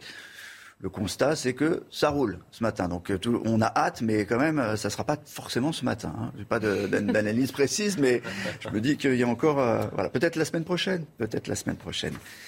C'était la question du jour d'ailleurs, hein, Twitter. Est-ce que vous avez hâte, enfin envie de revenir très vite au, au bureau? Quelle surprise Non, à 60%, évidemment édito politique, à présent avec euh, Eugénie Bastier. Euh, on va revenir sur euh, ces policiers qui s'invitent dans la campagne présidentielle aujourd'hui, qui font passer aujourd'hui un, grand haut, un grand oral aux, candidats à la présidentielle, plutôt les candidats de droite d'ailleurs. Hein. Tout à fait. Hein. Valérie Pécresse, Marine Le Pen, Éric Zemmour ont accepté de participer à ce grand oral organisé par le syndicat Alliance, vous savez, un syndicat de cadres de policiers plutôt classé à droite. Même le ministre de l'Intérieur, Gérald Darmanin, sera présent. La gauche a décliné. Jean-Luc Mélenchon n'a pas été invité. Il a été banni en raison de ses propos euh, très durs envers la police. Je ne crois pas d'ailleurs qu'il aurait souhaité venir. Alors la journée, euh, ça va vous plaire, débutera par une séance de cinéma, hein, puisque euh, on va projeter le film Bac Nord, qui relate le quotidien d'une brigade anticriminalité dans les, quartiers nord de Marseille. Il n'est pas content le réalisateur. Hein. Il n'est pas content, oui. Hmm, Mais c'est un, un vrai succès populaire ce film.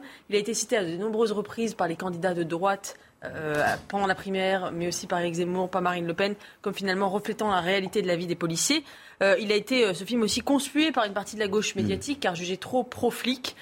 certains s'indignent aujourd'hui que le film soit diffusé à l'occasion d'une rencontre organisée par les syndicats de policiers.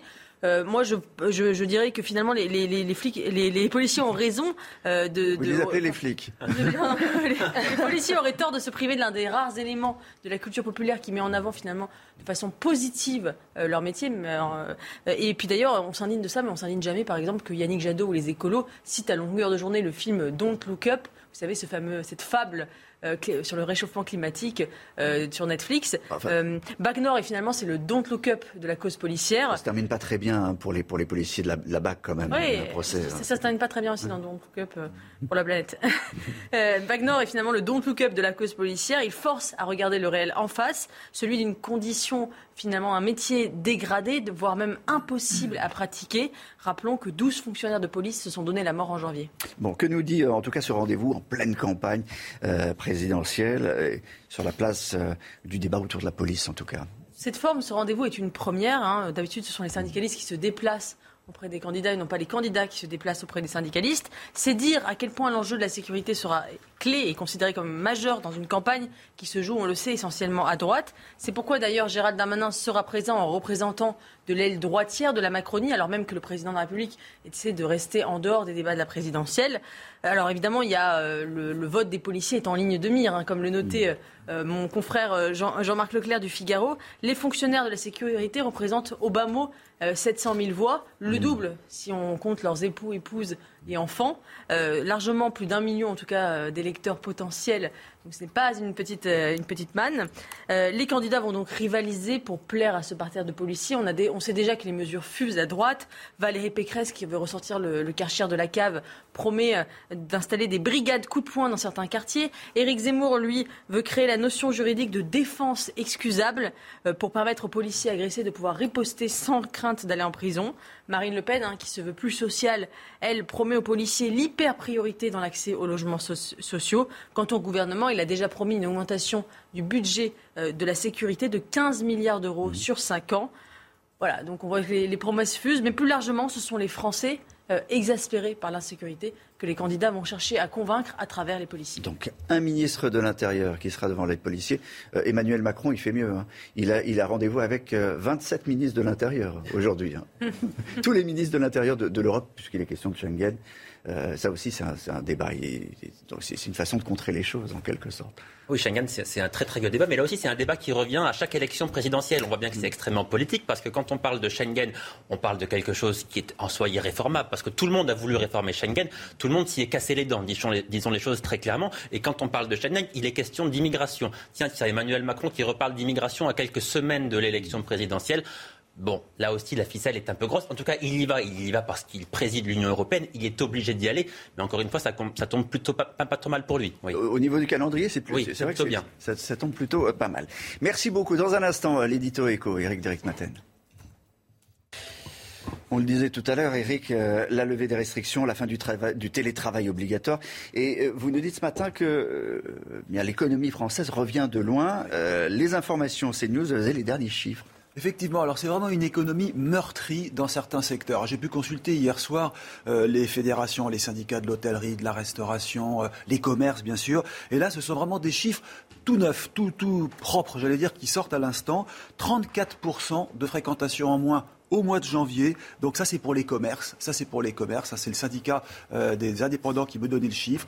ça veut dire 34% un client sur trois qui n'est pas venu. Donc c'est vraiment assez catastrophique pour les soldes, parce que vous savez que le mois de janvier, c'est le mois euh, des soldes. Ces soldes seront très mauvais, 24% de chiffre d'affaires en moins selon euh, Johan Petiot, le président de Alliance Commerce. Ce sont des chiffres qu'il faut comparer à janvier 2019, la mmh. même période euh, qu'aujourd'hui, mais avant la crise. Hein. Alors le problème, c'est que les soldes commencent leur dernière semaine, et il me le disait Johan Petiot hier soir, c'est fini, c'est, on aura du mal à sauver en tout cas cette période. La restauration, Là, c'est le groupement des indépendants, hôtel, café, restaurant, moins 60%. Là, vous voyez, le chiffre est quand même assez impressionnant, notamment dans les grandes villes, perte de chiffre d'affaires à cause du télétravail et des restrictions. Alors, c'est vrai qu'on entend souvent dire l'économie va mieux, elle repart, la croissance est formidable, mais vous avez des secteurs qui souffrent énormément et qui sont vraiment euh, les, victimes principales de ces restrictions, euh, de ce télétravail aussi. Euh, on peut vraiment dire que là, le mois de janvier a été un très mauvais mois sur le plan de la fréquentation dans les magasins et les restaurants. Est-ce que, euh, selon vous, le, gouvernement a été trop strict alors la question, je l'ai posée hier soir hein, aux fédérations. Ils disent, eux, on a été baladés. Ça veut dire quoi? Ça veut dire que les, on a changé trop souvent les règles et le masque et pas le masque et les jauges, etc. Enfin, vous voyez, euh, le fait qu'aujourd'hui on libère un peu euh, les Français dans leur mouvement, ça va faire du bien. Le télétravail a eu aussi un impact énorme sur la restauration collective. Des entreprises comme euh, Sodexo, comme Elior, les cantines se sont vidées. C'est aussi les, les, personnes qui ne vont plus dans la rue boire un café après le repas. Et puis l'absentéisme les PME. Là, vous avez, euh, on rappelle cette anecdote de François Asselin, le président des CPME, de la Confédération des petites entreprises, qui dit, moi j'ai une menuiserie, six personnes de mon entreprise sur 130 ont été absents soit télétravail, soit parce qu'elles étaient malades, eh bien l'entreprise a été arrêtée. Donc vous voyez qu'aujourd'hui, relâcher euh, les restrictions, ça va donner un souffle, on peut dire ouf, vraiment. Hein. Et bien sûr que les fédérations remercient le gouvernement, l'État d'avoir tendu la main, d'avoir apporté ces aides qui permettent d'être resté au-dessus de la ligne de flottaison. Mais en tout cas, rappelons que c'est quand même la troisième année qu'il y a cette souffrance sur le commerce et sur les chiffres d'affaires. Et cette sortie de crise, elle est vraiment espérée. On dit ouf en espérant que trois ans comme ça, stop, ça suffit. Dans un instant, on va parler de cinéma avec euh, le retour de la bande à Fifi sur les, écrans.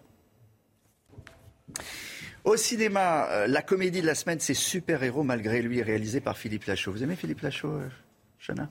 Oui, bien sûr. Ah bon, ben voilà. Vous n'avez pas le droit de dire. Je n'ai pas posé la question à Eugénie Bastier. J'ai demandé euh, qui, qui, ne sait pas qui est la bande à Fifi. Vous connaissez la bande à Fifi Euh, Je vais vous les montrer. Je sais que ça ne servira à rien. Philippe Lachaud, Tarek Boudali, Julien euh, Arruti, Élodie Fontane. Ils font des comédies qui cartonnent auprès du jeune public. Vous n'êtes plus le jeune public, Eugénie Bastier. C'est pour ça. Depuis 2014, ils ont réuni en salle, écoutez bien, 14, mi- 14 millions et demi de spectateurs, ce qui est quand même pas mal. Peut-être que vous avez croisé l'un de leurs films qui sont passés euh, à, la, à la télévision. Euh, on va voir le, le- le carton de leur réalisation. Humour de bande, ils sont, ils sont copains depuis très longtemps. Le sixième film euh, signé de Philippe Lachaud sort donc ce mercredi, s'appelle Super Héros malgré lui. Histoire m'appelle Cédric. assez mauvais, il faut bien le dire, qui est choisi un peu par hasard pour jouer un super-héros, Batman. Malheureusement pour lui, malheureusement pour lui, après un, un- un accident, il va perdre la mémoire et lorsqu'il va se réveiller face, face à, à son costume, sa voiture, ses gadgets, il va penser que tout ça est bien réel et qu'il est vraiment un super-héros. On va retrouver une recette qui marche, humour potage, mais très efficace. Et alors, Philippe Lachaud, il a un petit, euh, il a un petit secret, c'est-à-dire qu'il teste, il fait des tests. Si ça marche pas, son, si ça fait pas rire, si c'est trop long, s'il y a trop de digressions, il coupe. Son film fait 1h22 et on va l'écouter. On écrit ce qui nous fait rire, ce qui nous éclate, et ce que je pense que nous, on aimerait voir euh, au cinéma. Écoutez-moi bien parce que je vous le dirai qu'une seule fois. C'est compris?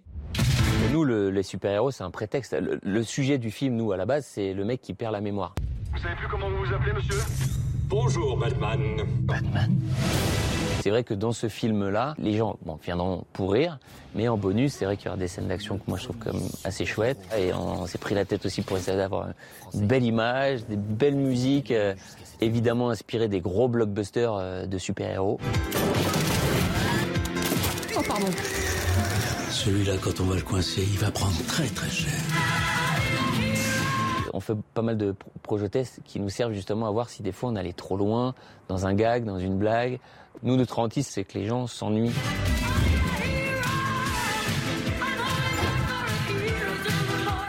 Voilà, super-héros malgré lui. Brigitte, un commentaire?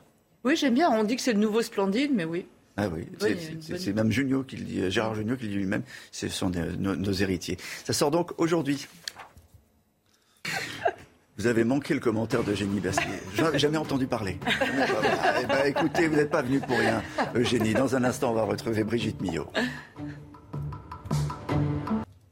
Bonjour, docteur Millot. Bonjour, Euh, la, fin, la fin des restrictions aujourd'hui, mais pas des gestes barrières, euh, il faut bien le dire. La fin des restrictions, ça enchante euh, visiblement euh, tout le monde de, de plus porter le, le masque en, en extérieur, systématiquement. Je ne sais pas si c'est une bonne chose. Bah, surtout, ça n'avait pas de, de justification scientifique d'instaurer le masque en extérieur. Toutes En les revanche- études l'avaient montré. En revanche, en revanche, il ne faut pas abandonner les gestes barrières. On a le, le tableau quotidien, on le dit, on le répète. 382 morts encore euh, ces dernières euh, 24 heures, euh, 400 000 euh, contaminations. Bon, moi, je suis toujours affolé quand je vois le nombre de décès. Mais c'est peut-être euh, l'idée, c'est peut-être d'affoler les gens, mais il faut arrêter justement d'affoler les gens. Déjà, le nombre de tests euh, positifs, euh, les gens ne sont pas malades, ils sont positifs. On a un, un variant qui est très contagieux, donc c'est normal que ces chiffres augmentent. On teste pour un oui, pour un non, et encore c'est rien. Il y a sûrement beaucoup plus de personnes qui sont positives, puisqu'il y a aussi tous les autotests dont on n'a pas les résultats. Euh, et puis tous les- toutes les personnes qui ne se testent pas, donc ça ne sert pas à grand-chose. En revanche, effectivement, ce qu'il faut voir, c'est que depuis une semaine, on a tout de même une tendance baissière. Il faudrait peut-être aussi être content quand ça baisse, quoi. On, on va voir d'ailleurs le- les chiffres. Plus de 416 000 hospitalisations, mais moins 17 euh, par Depuis. rapport à, Voilà. à- à la semaine dernière. C'est ce que mettait sur, sur, son, euh, sur son Twitter euh, Guillaume Rosier. euh, Moins 17% de, euh, de- par rapport à la semaine dernière, c'est quand même intéressant. C'est pas parce qu'un jour ça remonte. euh, après, il y a aussi une chose qui est nouvelle et il était temps d'ailleurs qu'on la donne. Santé publique France depuis mardi soir donne euh, le détail euh, des hospitalisations parce que vous savez, il y a ce qu'on appelle les les les, les Covid fortuits. C'est-à-dire qu'en fait, vous rentrez à l'hôpital pour autre chose et en fait, comme on teste tout le monde à l'hôpital, on vous teste et comme vous- la plupart des gens sont contaminés, vous êtes positif et on vous met dans les positifs. Ça ne veut pas dire que vous, vous avez attrapé Voilà. d'ailleurs, le Et- Covid à l'hôpital. hein. Et dernier chiffre, il y aurait 17%, là aussi encore 17%, 17% justement des personnes qui sont étiquetée positive, mais qui était rentrée pour, entrée pour un autre motif. Donc vous voyez, vous enlevez 17%, déjà, ça change un petit peu les choses. Bon, vous dites la levée des, restrictions, c'est pas trop tôt, c'est le bon timing, c'est maintenant. Non, mais il faut. Attention, euh, le, le, masque, déjà, ça va pas changer grand-chose. Le télétravail, effectivement, ça peut changer un petit peu, puisque le virus, on le rappelle, hein, il n'a pas d'aile, hein, il ne se débrouille pas tout seul, c'est d'une personne à l'autre. Hein. Nous, nous sommes les vecteurs du virus, hein, l'homme en général. Donc dès que vous multipliez, dès que vous augmentez les contacts, vous augmentez la possibilité de la circulation du virus. Donc effectivement, il y aura des, des gens dans les transports, il y aura plus de monde dans les transports, il y aura plus de monde de contact entre les gens, il y aura plus de monde euh, qui vont, de personnes qui vont déjeuner ensemble. D'ailleurs, un petit, je pense que nos amis restaurateurs vont être contents parce qu'ils vont mm. revoir, voir euh, revenir du monde dans leur restaurant euh, le midi. Voilà, donc il y aura plus de contacts. Mais comme vous le disiez, il y a toujours les gestes barrières. Et pour la troisième levée sur les, de restrictions sur euh, justement le nombre de personnes, enfin le, limiter la jauge, là aussi, ça va changer quoi? Puisqu'en fait, on a euh, des passes et le masque quand on est dans un, au théâtre ou au musée ou ailleurs, euh, etc. Donc là, le nombre, ça ne va pas changer grand-chose. Il n'y a que le télétravail qui peut effectivement changer un petit peu le bon sens quand il y a du monde, Brigitte Millot. On met un masque. Quand on va au marché, on met un masque. Ah oui, oui, oui. Ça, Mais vous savez, les gens, enfin, ça fait quand même deux ans hmm. qu'on ne parle que de ça. Donc les gens ne sont pas idiots. Et d'ailleurs, je suis même sûre que de, après, quand on aura levé le masque partout, il y aura encore des personnes qui vont porter le masque. Voilà. Ceux qui se sentent fragiles, ceux qui ont compris que lorsqu'on est fragile, on doit euh, faire attention, ils le feront toujours. Si vous êtes immunodéprimé, vous allez faire plus attention que si vous avez 30 euh, ans en pleine forme. Euh, voilà.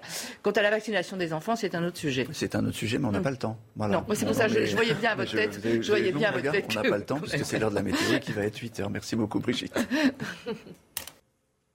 Ravi de vous retrouver avec des conditions météo un peu plus calmes en ce milieu de semaine, même si les nuages vont rester bien nombreux ce matin euh, sur les trois quarts du pays. Un temps très brumeux, très nuageux, avec localement quelques bandes brouillard le long de la Garonne et puis toujours un petit peu de neige en montagne entre le Jura et les Alpes du Nord, au-delà de 1200 mètres d'altitude. Attention également, vent tempétueux une nouvelle fois autour du golfe du Lion. Ça baisse quand même par rapport aux jours précédents, mais soyez bien prudents. Le Mistral et la Tramontane vont une nouvelle fois souffler bien fort aujourd'hui. Dans l'après-midi, amélioration avec le retour de quelques éclaircies entre le bassin parisien, le nord ou encore en allant euh, vers le sud-ouest. En revanche, à l'est, toujours un temps nuageux, localement quelques averses et quelques flocons de neige en montagne. On retrouve toujours du vent entre la région PACA et la Corse. Les températures, parlons-en températures particulièrement douces ce matin, 10 degrés à Paris, 9 degrés pour le Pays Basque, ou encore 8 degrés du côté de Marseille où le vent euh, continuera à souffler aujourd'hui. Et dans l'après-midi, les températures restent donc au-dessus des normales de saison avec 12 degrés dans les rues de la capitale.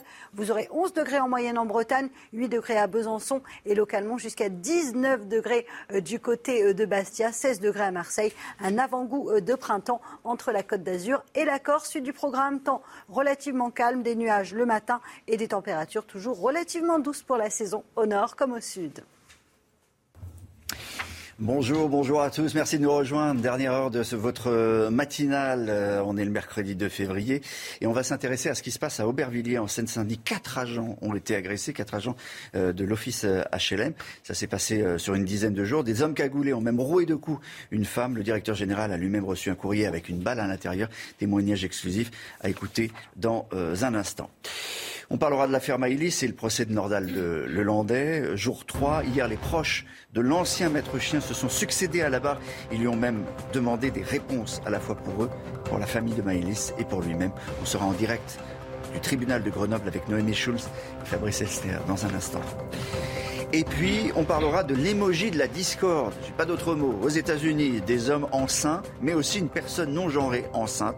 Ça a l'air de rien, mais ça provoque un, débat énorme aux États-Unis. Euh, Eugénie Bastier, vous reviendrez euh, là-dessus dans un instant. Vous hochez la tête et oui, il y, a, un vrai débat, un vrai débat sur le, sur le wokisme, notamment. Agression en cascade à l'office HLM d'Aubervilliers en 10 jours. Quatre agents agressés par des hommes cagoulés, dont une femme rouée de coups. En cause, la restructuration du bailleur social et le directeur général lui-même a reçu des menaces. Pour la première fois, il s'exprime dans les médias et il a choisi CNews. Reportage signé Régine Delfour et Alexandre Distel. Des graffitis euh, qui ont pu euh, être mis euh, sur des loges. Ces graffitis ont été accompagnés de balles. Jeudi dernier, une employée de l'office HLM d'Aubervilliers de 61 ans est rouée de coups sous les yeux de sa petite fille alors qu'elle rentre chez elle. Quelques jours auparavant, trois autres agents sont aspergés de gaz lacrymogène dans un parking par des hommes masqués. Et depuis lundi, le directeur général de l'office HLM est également visé. Ma propre personne euh, aussi, qui a été euh, menacée euh, récemment avec une balle qui a été déposée. Ça serait ridicule de dire qu'on n'a pas peur, il faudrait être un peu fou. Arrivé à la direction de l'office HLM en juin dernier, Jean-Baptiste Paturet dérange. Son ambition, réhabiliter l'ensemble du parc locatif. Mais malgré ces intimidations, le personnel ne veut pas céder. J'ai pu m'entretenir euh, avec eux, euh, notamment avec euh, la dernière victime, et bien sûr affectée, mais très déterminé à revenir et, et à continuer ses missions. Le préfet s'est rendu hier sur place pour montrer son soutien aux employés. Pour les rassurer, la direction a décidé de renforcer les mesures de sécurité. Plusieurs plaintes, notamment pour menaces de mort, ont été déposées. Une enquête est ouverte par la section territoriale de Seine-Saint-Denis. Euh, un rappel, euh, aujourd'hui est prévu un grand oral sur la sécurité, oral organisé par le syndicat de police Alliance. oui, Valérie Pécresse, Gérald Darmanin, Marine Le Pen et Éric Zemmour seront présents pour parler sécurité, un événement à suivre en direct sur CNews. C'est une première, hein, Virginie Bassier. C'est une première et ça dit bien euh, le fait que la sécurité est un enjeu majeur de cette campagne. Et euh, Gérald Darmanin sera présent, ce qui montre bien que même, même la Macronie ne va pas rester en dehors de ce débat. et Valérie Pécresse aussi. Valérie Pécresse qui, avant ça, euh, viendra sur le plateau de CNews 8h15. Rendez-vous euh, avec Valérie Pécresse pour une demi-heure d'entretien avec Laurence Ferrari.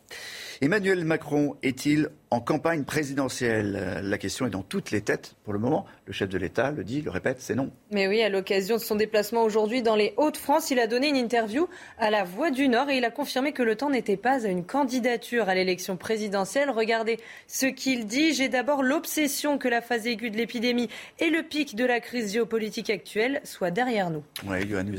Moi, je trouve que ça commence à devenir très agaçant. Il est candidat, c'est plus débat. Point. Emmanuel Macron est candidat. La question est de savoir pourquoi est-ce qu'il est candidat Qu'est-ce qu'il propose aux Français? Pourquoi est-ce qu'il demande un second mandat? Qu'est-ce qu'il veut faire de ce second mandat? Pour cela, eh il faut qu'il se confronte à ses adversaires, qu'il aille devant les Français et qu'il aille débattre. Il faut aussi des débats de premier tour, encore une fois, pour présenter son projet et défendre aussi son bilan.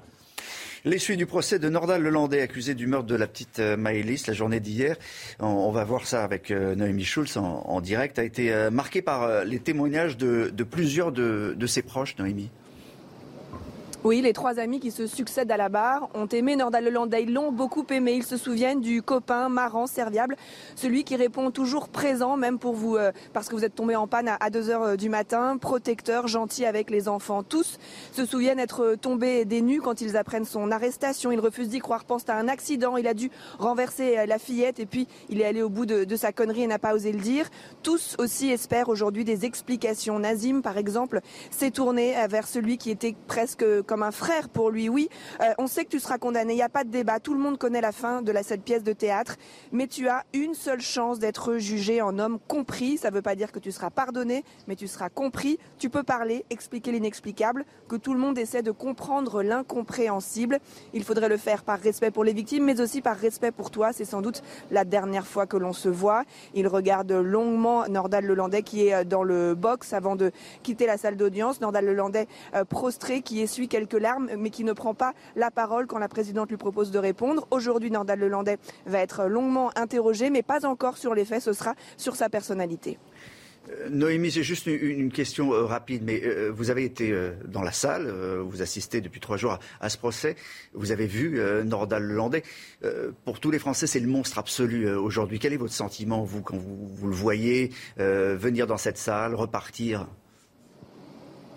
C'est ce même sentiment après les témoignages des proches comme ceux d'hier. C'est toujours cette même, euh, ce même étonnement. Effectivement, tout le monde parle de Nordal Lelandais comme un monstre, mais Nordal Lelandais, ça a été un ami extraordinaire, euh, un très bon ami, vraiment sympa, qui dépanne, euh, qui, qui, rigole, alors qui parfois mentait un peu, qui dont, dont, dont, dont on, qui n'était pas un gros travailleur, qui, qui... mais c'est ça qui est, qui est, toujours dans un procès très très important, c'est de de cerner la personnalité de la personne qu'on juge et de voir de ne pas la réduire cette personne à ses actes. Et Nordal Lelandais, avant d'être cet homme meurtrier d'Arthur Noyer et soupçonné du meurtre de Maëlys, c'était aussi un garçon qui, pour, euh, pour beaucoup, était vraiment super. Et, c'est vraiment toujours des moments très forts à, à vivre. Merci euh, Noémie, euh, avec Fabrice Elsner depuis Grenoble. Le jour J, le jour J pour euh, la fin des premières salles de restrictions sanitaires. À partir d'aujourd'hui, il n'y a plus de masques en extérieur, plus de masques obligatoires. c'est la première étape du calendrier d'allègement présenté par le gouvernement. Alors on va regarder ce qui va changer pour vous à partir d'aujourd'hui. Le télétravail n'est plus obligatoire trois jours par semaine. Le port du masque, vous l'avez dit, n'est plus obligatoire en extérieur. Et puis c'est la fin des jauges dans les lieux sportifs et culturels. La question du jour sur le compte Twitter de, de CNews était fin du télétravail obligatoire. Avez-vous envie de revenir au bureau? La réponse, mon cher Eric, c'est non. Mais tout à l'heure, vous aviez euh, des, chiffres qui étaient très intéressants, qui étaient des chiffres exclusifs, parce que ça a eu des conséquences économiques, en particulier sur les soldes. Je vous redonne ces trois chiffres, je les ai eus hier soir par les fédérations professionnelles. Hein. Euh, d'abord, moins 34%, c'est la baisse euh, de, de, fréquentation dans les commerces. Un client sur trois qui a manqué. Deuxièmement, les soldes, moins 24% de chiffre d'affaires sur le mois de janvier par rapport à janvier 2019. Troisième chiffre, 60% de pertes pour les restaurants, cafés, hôtels. Euh, pour cette période donc euh, du mois de janvier par rapport aussi à 2019. C'est quand même très mauvais et heureusement aujourd'hui les restaurateurs professionnels souffrent si le retour à la normale arrive. Bon, euh, le retour à la normale, c'est le retour aussi au travail. Ce matin, il se passe quoi sur sur la route? On va avoir une image du périphérique. C'est pas les gros embouteillages. C'est pas. on se précipite pas au bureau, hein, comme vous nous l'avez dit d'ailleurs sur sur le compte Twitter. Il fallait s'y attendre évidemment. tout le monde est, est enfin divisé en fait sur ce retour de, au bureau. C'est vrai, mais vous avez le camp de ceux qui sont mieux à la maison. Mm. Souvent, ce sont les assistantes, les personnes qui peuvent travailler avec un ordinateur, et vous avez ceux qui veulent reprendre le travail, les cadres dirigeants, les commerciaux qui sont obligés d'être sur la route. Ça fait deux camps. Et pour interpréter votre chiffre, hein, Twitter, euh, c'est news, hein, je précise bien, c'est pas un sondage. Non c'est pas c'est pas énorme 60-40 c'est quand même 50-50 enfin ça, ça, veut quand même dire que les gens ont envie de, courir au bureau euh, si vous aviez 10% de, de, de, je veux travailler ça serait plus inquiétant. On, va encore dire un mot euh, de, politique euh, Emmanuel Macron ne serait pas à la hauteur des enjeux du mal logement euh, c'est pas nous qui le disons c'est le constat dressé par la Fondation Abbé Pierre. Et justement pour illustrer on voulait vous parler de Nawel ce matin. Cette mère de 37 ans est locataire. Elle vit dans un 4 pièces insalubre avec ses six enfants. C'est près de Toulouse et aucune solution de relogement ne s'offre à elle. Reportage signé Jean-Luc Thomas. On va commencer par les chambres. Cette maman et ses enfants de 5 mois à 14 ans habitent dans ce T4. Moisissure, humidité sont leur quotidien. Ils sont des mal logés. Le papy pain qui, se décolle tout seul euh, parce que c'est mal isolé. Le chauffage, il y a 30. Mais le soir, on ne peut pas dormir dans les chambres tellement qu'il y a trop, trop de froid. Dans la cuisine, ce sont les rats qui pullulent. Regardez comment, comment ça se passe derrière le, les plans de travail. Et les rats, vous en avez vu plusieurs fois Plusieurs fois. C'est pas qu'une fois, c'est plusieurs fois. Dans le cellier et les toilettes, les moisissures sont partout. Le phénomène s'aggrave de jour en jour. Quatre étages plus haut, c'est le même problème. C'est en train de s'enlever, comme euh, là, voilà. Ça bouge. Euh, et ça peut s'enlever. Et là aussi. Depuis deux ans, ces locataires se battent pour avoir un logement décent. Le bailleur social ne veut pas faire de travaux. Les bâtiments devraient être détruits d'ici la fin de l'année la Fondation Abbé Pierre qui, va faire un, grand oral hein, aussi. Euh, oui, c'est intéressant d'ailleurs parce qu'au grand oral de la Fondation Abbé Pierre, il n'y aura que la gauche et pas la droite. Et au grand oral de la police, que la, que la droite et pas la gauche. C'est un peu dommage en fait que ces sujets soient à chaque fois présentés par un camp. Un mot sur euh, les émojis. Une trentaine d'émojis sont arrivés sur iPhone. Euh, et aux États-Unis, la droite hurle à cause d'un émoji qu'on va vous montrer. C'est quoi? C'est un, homme enceint. Et puis il y a un deuxième personnage qui est un personnage non genré, une personne non genrée enceinte ou enceinte. Oui, oui, ça montre bien d'ailleurs euh, l'alliance finalement du wokisme et de la Silicon Valley. Hein, ça, euh, le, Vous faites ce raccourci là. bah oui, c'est-à-dire que ça pourrait paraître anecdotique, anodin, finalement ça n'enlève rien à personne, mais euh, ce sont des émojis qu'on utilise tous, qui sont sur tous nos téléphones, Personne n'y échappe et euh, ça montre bien insidieusement comment un mensonge euh, est diffusé en vérité parce que, excusez-moi, aussi, aussi, vrai que 2 et 2 font 4, un homme enceint, ça n'existe pas. Euh, c'est un mensonge et, et c'est d'ailleurs, ça efface, c'est anti-féministe dans le sens où ça efface le privilège féminin de la maternité et beaucoup de féministes d'ailleurs se battent. un, un, homme enceinte, ça n'existe pas, mais il y a des personnes qui sont en transition, qui ont été des femmes, qui deviennent des, des, hommes et qui peuvent porter des, des, enfants. Ça, ça ont un appareil reproductif féminin. Ça, ça existe. elles, ont un appareil reproductif féminin et, dire, et dire que... Maintenant, maintenant, vous savez, on ne dit plus... Euh, on, ne dit dans certains livres, dans certains, on ne dit plus les, que ce sont les, femmes qui procréent, on dit personne pouvant attendre un enfant. Donc on efface finalement la féminité et le privilège féminin le privilège exorbitant de la féminité qui est le fait d'être enceinte. Et c'est un recul d'un point de vue féministe. Ben, je, crois, je pense que c'est un débat qui se poursuivra notamment chez Pascal Pro, mais dans un instant. Faire un sondage. dans un instant, c'est Valérie Pécresse qui est l'invitée de Laurence Ferrari. Rendez-vous avec Pascal Pro dans l'heure des pros, du lundi au vendredi de 9h à 10h30. 8h16 sur CNews, l'invité de Laurence Ferrari ce matin, Valérie Pécresse. Bonjour Valérie Pécresse. Bonjour. Candidate à l'élection présidentielle. Euh, Emmanuel Macron est en déplacement aujourd'hui dans les Hauts-de-France. Il annonce un plan de 100 millions d'euros d'investissement public. Une usine de batterie Vercor va s'implanter à Dunkerque avec 1200 emplois à la clé. Très bonne nouvelle d'ailleurs. Salut Xavier Bertrand euh, qui euh, soutient votre candidature. On n'a jamais autant créé d'emplois dans notre pays, dit le président. C'est la réalité des chiffres aujourd'hui? D'abord, moi je suis heureuse à chaque fois qu'il y a une bonne nouvelle pour le pays et à chaque fois qu'on arrive à débloquer un projet. Mais la réalité, c'est que euh, la politique économique d'Emmanuel Macron, c'est le village Potemkin. Vous savez, c'est ces faux villages qu'on mettait euh, pour faire croire que tout allait bien en Russie, alors qu'en réalité, derrière, tout est très fragile. Les chiffres du chômage sont très bons. Aujourd'hui, nous avons, une croissance, nous avons une croissance de 7% qui euh, est le, le rebond après euh, une récession de 8% il y a un an. Aujourd'hui, notre croissance, elle est financée par quoi? Par, par des importations.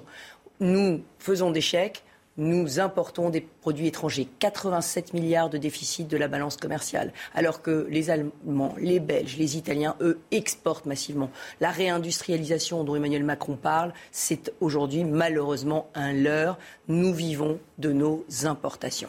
Euh, Emmanuel Macron parle aussi d'immigration. Il défend Schengen. Euh, euh, dans une interview à La Voix du Nord, il souhaite mieux défendre nos frontières extérieures avec de nouveaux investissements. Il annonce que les effectifs de Frontex seront portés à 10 000 personnes d'ici 2027. encore une fois, il a raison de s'attaquer à ce problème de la porosité de nos frontières extérieures. Mais la question des frontières est absolument clé. Mais le bilan d'Emmanuel Macron en matière de politique migratoire, c'est une France passoire et une Europe passoire. Nous avons aujourd'hui 270 euh, 000 titres de séjour qui ont été délivrés euh, l'année dernière. C'est quasiment un chiffre record. Et ça sur cette question des frontières. Emmanuel Macron ne veut pas entendre ce que demandent vraiment les pays européens. Ce qu'il demande, c'est de pouvoir rétablir des frontières physiques. Pourquoi? Pour faire respecter Schengen, l'accord de Schengen de libre circulation. Dans Schengen, il y a des points de passage autorisés, c'est-à-dire des portes d'entrée dans l'Europe. Et aujourd'hui, les migrants, notamment les clandestins, ne les respectent absolument pas. Je me suis rendu en Grèce pour voir comment ça marche quand on veut vraiment faire des points frontières, quand on veut vraiment mettre des centres d'enregistrement des réfugiés, quand on veut vraiment euh, éviter la porosité totale des frontières. Emmanuel Macron, ce qu'il propose, c'est du vent. Frontex à 10 000 personnes, c'est faux. Aujourd'hui, ils sont péniblement à 3 000 et les, recrutements ne sont pas planifiés. Ce serait d'ici 2027, les 10 000. Hein. Oui, c'est ça. Tout, tout, tout, chez Emmanuel Macron, c'est d'ici 2030. Donc, euh, en général, c'est pour on rase gratis après-demain. Le vrai sujet aujourd'hui, c'est ce qui s'est passé à Vilnius. Il y a eu une conférence, une conférence avec où 17 pays sur 27 européens ont sommé la France d'aider puisque la France préside l'Union européenne, d'aider à financer ces murs de protection, ces barrières physiques qui permettront aujourd'hui de cantonner, euh, enfin d'organiser les migrations en Europe. J'ajoute qu'Emmanuel Macron, non, les organiser. On accueille qui Quand on, fait des murs et des barbelés, on n'accueille pas beaucoup, a priori. Mais si on fait simplement passer, aujourd'hui il y a 600 millions de personnes qui rentrent et qui sortent de l'Europe chaque année. 20 de ces 600 millions n'est jamais contrôlé. Donc le sujet, c'est le contrôle. Le sujet, c'est l'application vraie et efficace de Schengen qui dit on rentre par la porte d'entrée. Et là, on est contrôlé. On vérifie que vous n'êtes pas un djihadiste. On vérifie que vous êtes un vrai réfugié, que vous n'êtes pas juste euh, là pour profiter d'un système ou pour euh, rentrer clandestinement. Donc le sujet est là, il est sur la table. Emmanuel Macron n'a pas de solution à ce sujet. J'ajoute qu'il a dit ce matin dans la Voix du Nord que ma proposition, qui est de mettre des quotas migratoires euh, à l'entrée en France. L'immigration donc choisie et légale Sur l'immigration légale n'est pas réaliste. Eh bien moi je ne vois pas d'autre solution si on veut stopper l'immigration incontrôlée en France que de voter chaque année par pays et par type d'immigration de travail familiale et euh, étudiante, des quotas. Et j'ajoute même que ce sera quota zéro pour les pays qui refusent de reprendre leurs clandestins. Ce sera un donnant-donnant avec les pays d'origine. Vous reprenez vos clandestins, on vous donne des visas. Si vous ne les reprenez pas, pas de visa, ni euh, de travail, ni familial, ni étudiante. Exemple Mali. Exemple le Mali, où nous payons le prix du sang aujourd'hui avec 58 militaires tués, où nous nous faisons bafouer par la junte malienne et qui refuse en plus de donner des laissés-passer consulaires pour que les clandestins maliens rentrent chez eux. Bah, ce sera aussi zéro visa pour les pays comme cela. Il faut retirer nos troupes du Mali, puisqu'on parle du Mali. Mais enfin, d'abord, je ne comprends pas. Qu'est-ce que l'ambassadeur du Mali fait encore en France? Le Mali vient euh, d'expulser l'ambassadeur français du Mali. Nous avons payé le prix du sang au Mali. Qu'est-ce que nous faisons au Mali? Au Mali, nous protégeons la sécurité du monde.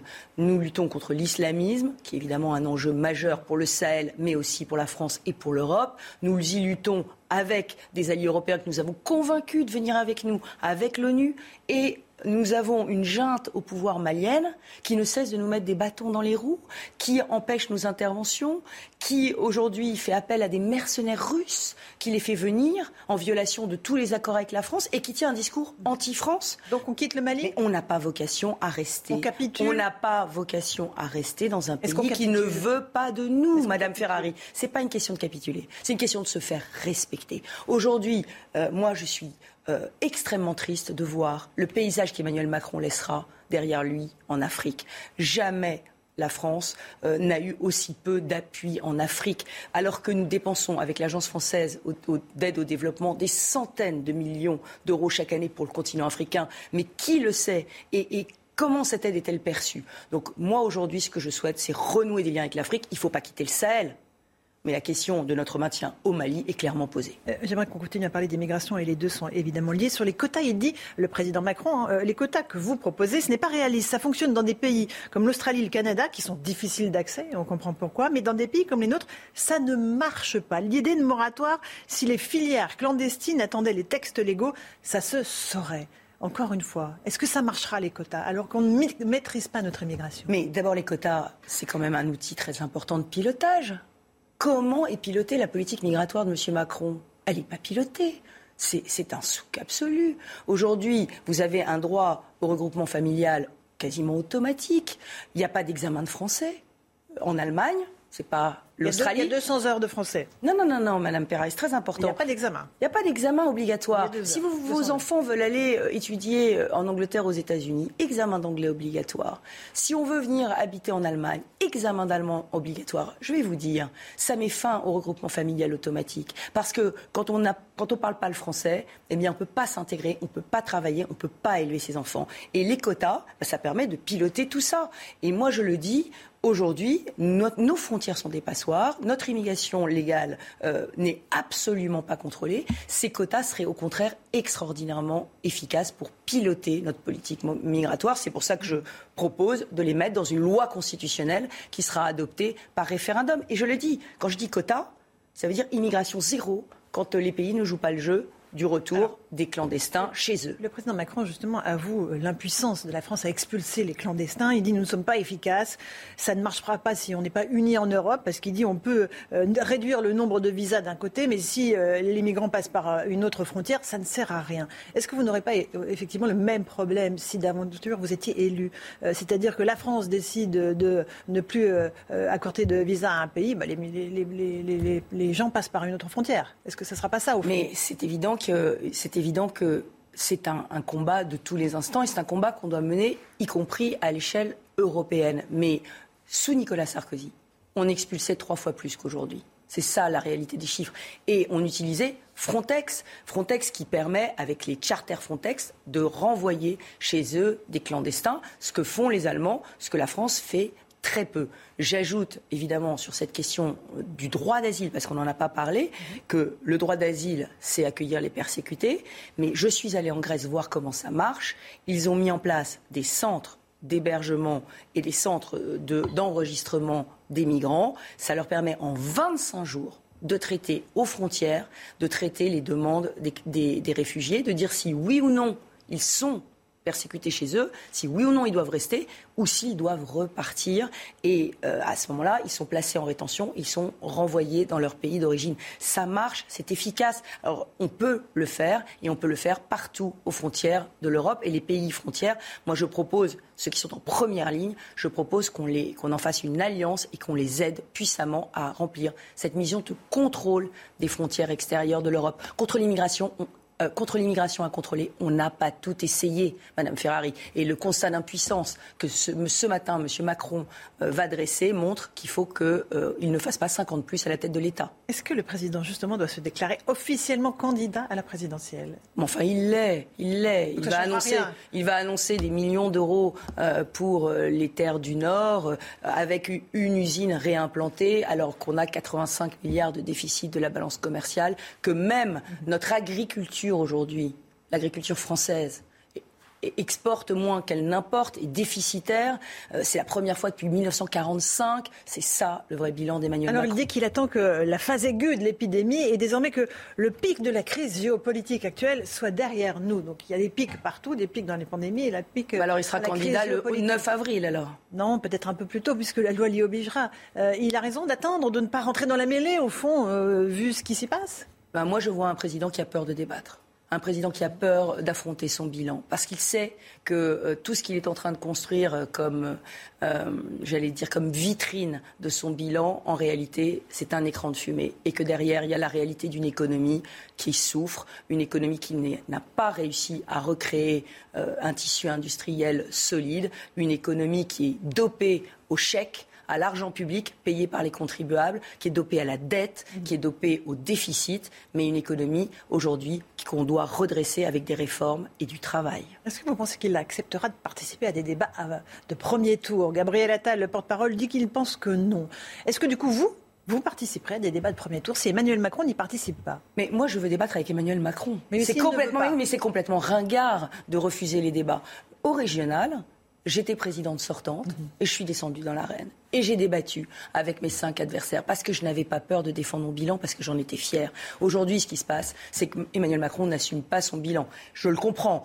32% de hausse des violences, 270 000 euh, titres de séjour euh, délivrés, euh, des réfugiés, 100 000 réfugiés dont on sait que même s'ils sont déboutés, ils ne repartiront pas. Donc on a aujourd'hui un bilan qui est mauvais et sur les services publics, école en grande souffrance, justice noyée, santé euh, à bout de souffle.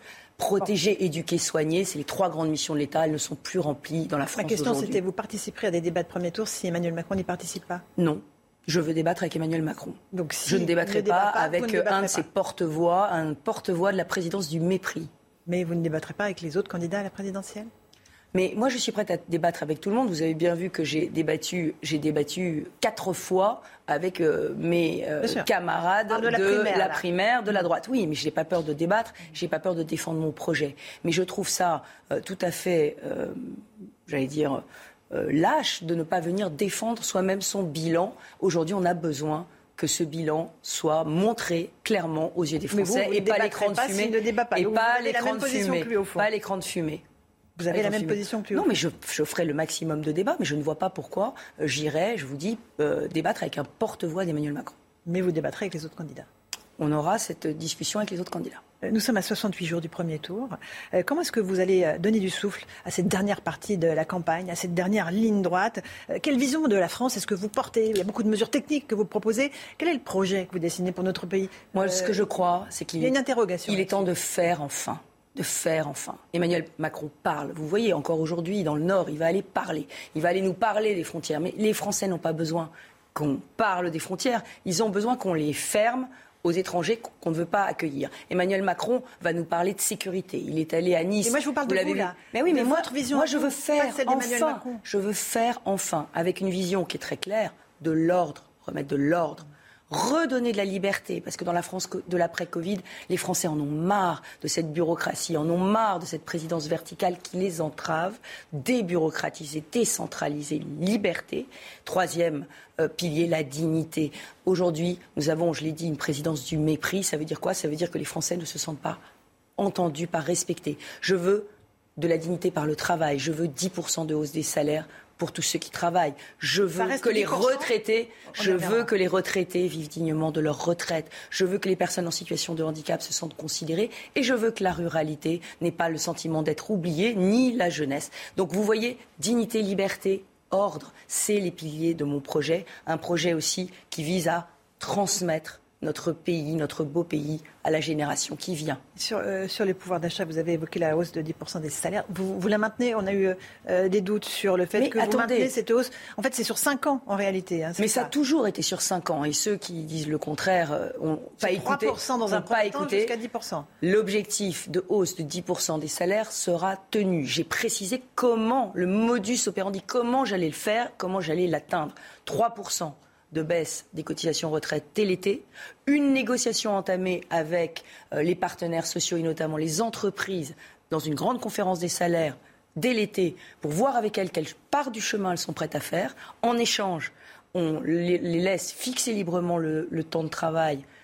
Au-delà de la 35e heure, les heures supplémentaires seront défiscalisées et déchargées on débureaucratise, on enlève des normes, ce qui leur fera faire énormément d'économies, et puis on leur permet d'avoir moins d'impôts de production pour être plus compétitives. Moi, ce que je souhaite, c'est qu'en 2023, on soit à plus 5% de salaire et qu'à la fin du mandat, on soit à plus 10. Si les entreprises ne veulent pas faire leur part du chemin, c'est l'État qui reprendra la main grâce à la réforme des retraites que je vais mettre en place, la réforme de l'assurance chômage, la réforme de l'État et la suppression d'une bonne part de l'administration administrante, la décentralisation. Je suis la candidate de la réforme.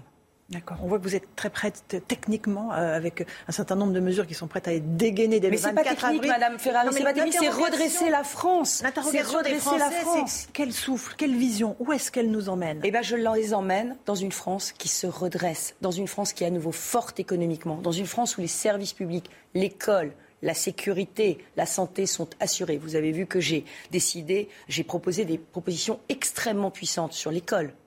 Le français grande cause le français grande cause nationale pour réapprendre les fondamentaux à l'école. Un examen d'entrée en sixième, un collège non plus uniforme, mais avec des sixièmes de consolidation pour que les jeunes aient le bagage qu'il leur est nécessaire pour réussir dans la vie. On arrête l'idéologie et on se met enfin à faire réussir les enfants de France. Et sur la santé, c'est pareil. C'est inacceptable qu'on n'ait plus accès à la santé partout et pour tous, et notamment dans les territoires ruraux. J'ai un projet zéro des airs médicaux, on change tout.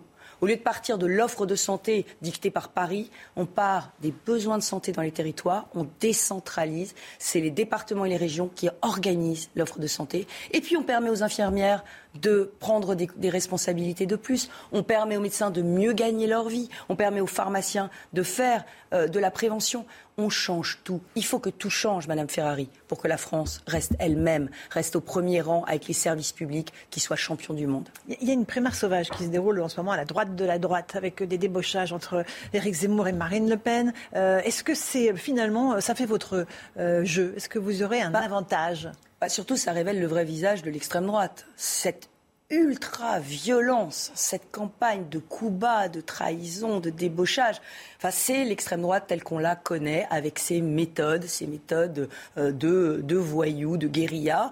Et aujourd'hui, une espèce de nuit des longs couteaux à l'extrême droite. Vraiment, je pense que les Français doivent voir que cette extrême droite n'amènera pas l'ordre dans le pays elle amènera la discorde, elle amènera la violence. Moi, ce que je veux, c'est ramener l'ordre. Je suis une femme d'autorité, j'aurai de la poigne et je vais faire. Éric Zemmour euh, vous surnomme Madame 20h02. Il affirme que si vous n'êtes pas qualifié au premier tour, vous appellerez à 20h02 à voter pour Emmanuel Macron, ce que vous aviez fait en 2017. Eh ben, j'espère qu'à 20h03, Éric Zemmour appellera à voter pour moi contre Emmanuel Macron parce que je suis la seule.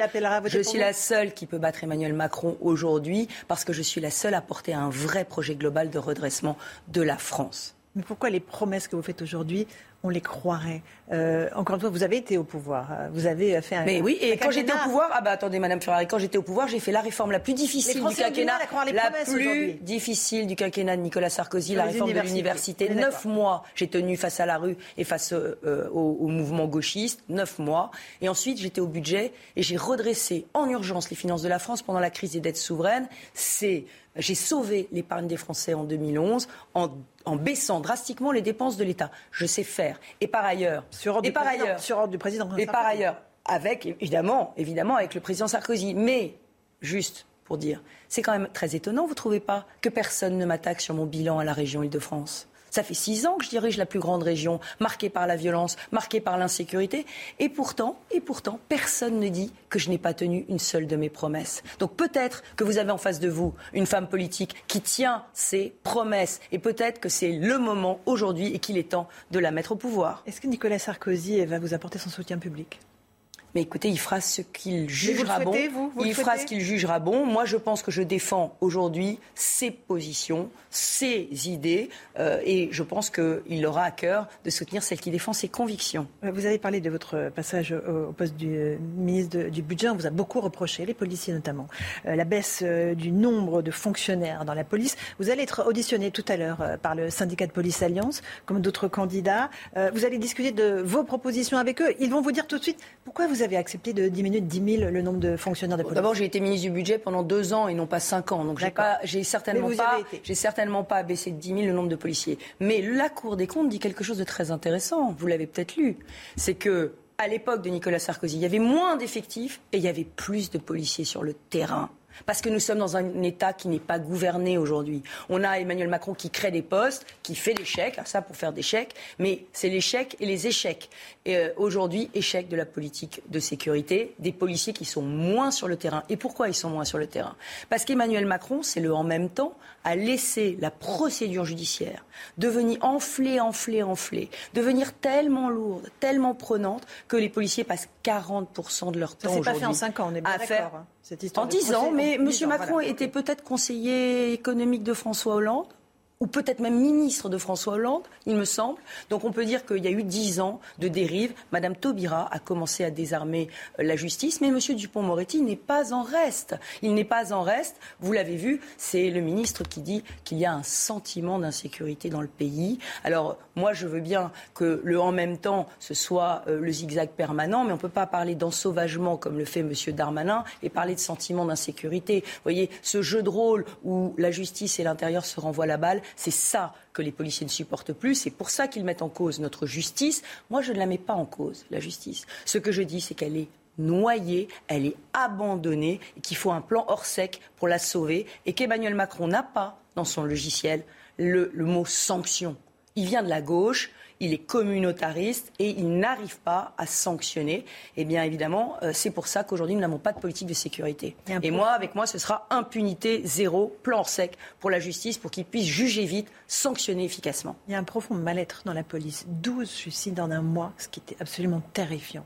Euh, qu'est-ce que vous proposez pour répondre à ce mal-être? Il y a un problème de, sens de la mission. Ils ne comprennent plus. Ils disent Je ne comprends pas la société dans laquelle je vis et je ne comprends pas ce que veut ma hiérarchie. Il y a une perte de sens dans leur mission. Bah, il y a une perte de sens qui, vient aussi d'en haut. C'est-à-dire quand vous avez un président de la République qui admet sur une chaîne euh, brute qu'on peut parler de violence policière, c'est-à-dire qu'il accepte d'intérioriser, alors qu'il est le chef de l'État, d'intérioriser une violence systémique de la police, comment voulez-vous que les policiers se sentent soutenus, se sentent aimés, se sentent considérés? Alors avec moi, ben, on ne mégotera pas. Moi, mon soutien aux forces de l'ordre, il sera indéfectible. Mais pour revenir à cette question extrêmement douloureuse euh, des suicides dans la police, y compris de très jeunes policiers.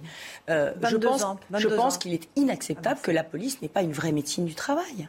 Une vraie médecine du travail, avec une vraie prise en compte des risques, ce qu'on appelle les risques psychologiques, psychosociaux et un vrai suivi de ces policiers qui sont soumis à un hein, énorme stress. oui, mais c'est pas de la vraie médecine du travail, c'est pas de la vraie prévention. Il faut qu'on les accompagne dans leur mission, mais avant tout, il faut qu'on les soutienne. Voilà, il faut qu'on les soutienne et il faut qu'on arrête de les mettre en cause. C'est le corps sans doute le plus contrôlé de la République, la police. Donc il faut qu'indéfectiblement on les assure de notre soutien. Il faut les réarmer psychologiquement, il faut les réassurer du soutien de l'État, c'est ça? Mais pour cela, pas seulement psychologiquement, mais aussi techniquement matériellement. matériellement. Parce que quand vous voyez, il se trouve qu'à la région Île-de-France, j'ai pris la compétence sécurité qui n'était pas la mienne. D'ailleurs, l'État veut aujourd'hui me la retirer parce qu'ils ne sont pas contents que nous soyons aussi efficaces. Mais j'ai pris une partie de la compétence sécurité. J'ai financé des polices municipales, des commissariats, des équipements pour les polices municipales, aussi un peu de commissariats et de casernes de gendarmerie. Mais quand je vois l'État l'état des bâtiments de certains commissariats de police nationale. Et à côté, la police municipale flambant neuve, dans des locaux flambant neufs, avec la vidéoprotection, des équipements neufs. Je me dis, mais les policiers doivent se dire, pourquoi l'État nous a abandonnés? Donc évidemment, je ferai une loi de rééquipement de la police, aussi pour leur donner les moyens d'élucider les délits et les crimes, parce qu'il faudra simplifier la procédure pénale et que les policiers puissent à nouveau enquêter.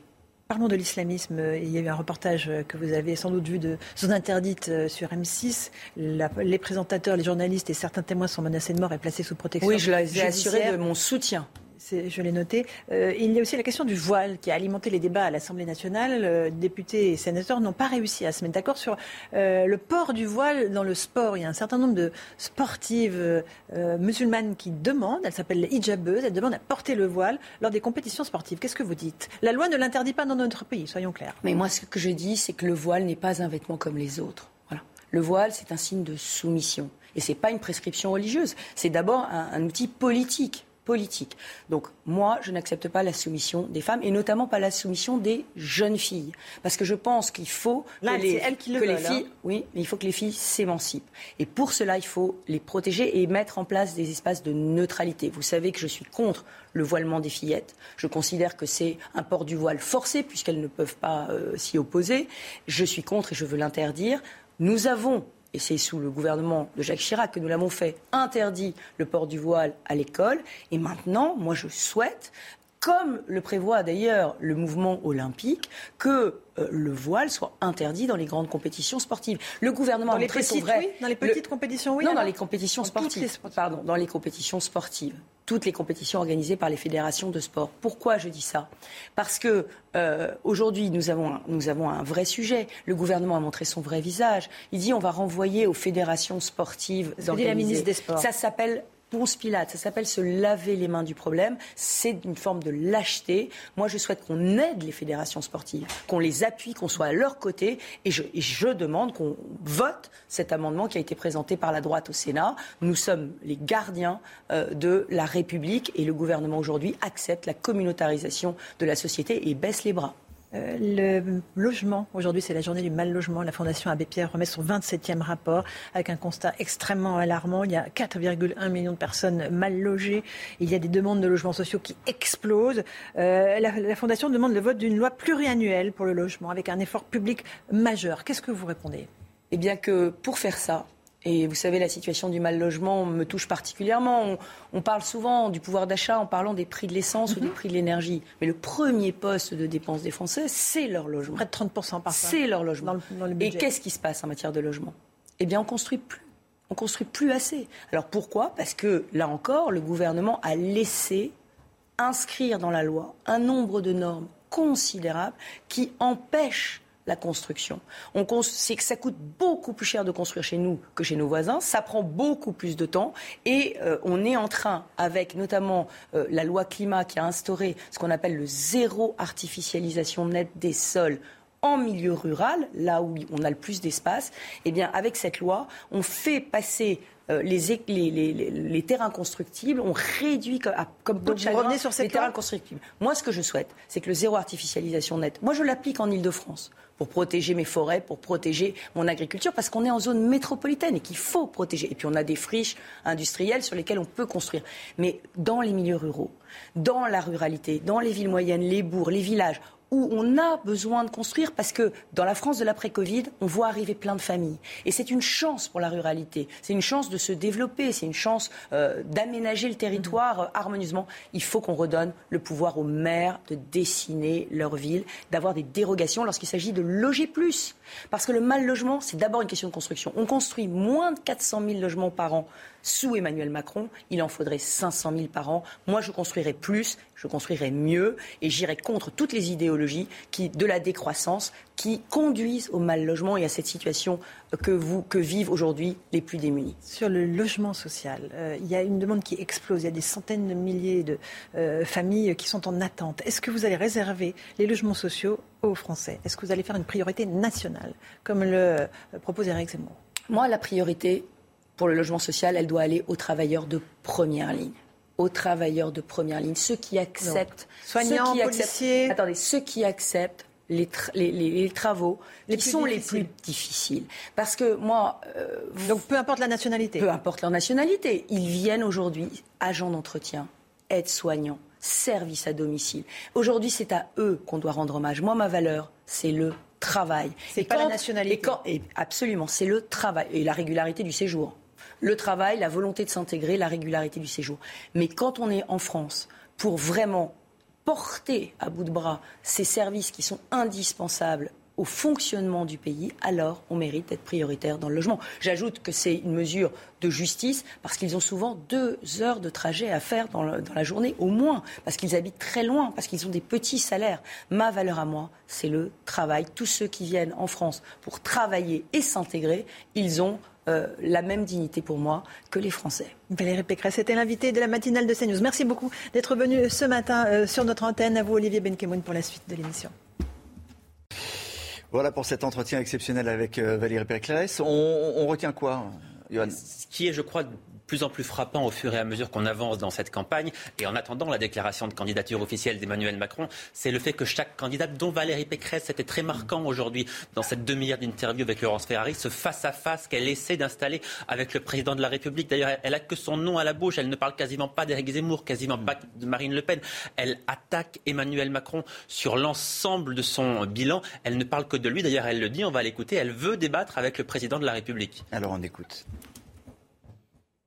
Ben, moi, je vois un président qui a peur de débattre un président qui a peur d'affronter son bilan, parce qu'il sait que euh, tout ce qu'il est en train de construire euh, comme, euh, j'allais dire, comme vitrine de son bilan, en réalité, c'est un écran de fumée. Je veux débattre avec Emmanuel Macron. Mais c'est complètement, mais c'est complètement ringard de refuser les débats. Je veux débattre avec Emmanuel Macron. Donc, je ne débattrai pas, avec un de ses porte-voix, un porte-voix de la présidence du mépris. J'espère qu'à 20h03, Éric Zemmour appellera à voter pour moi contre Emmanuel Macron, parce que je suis la seule.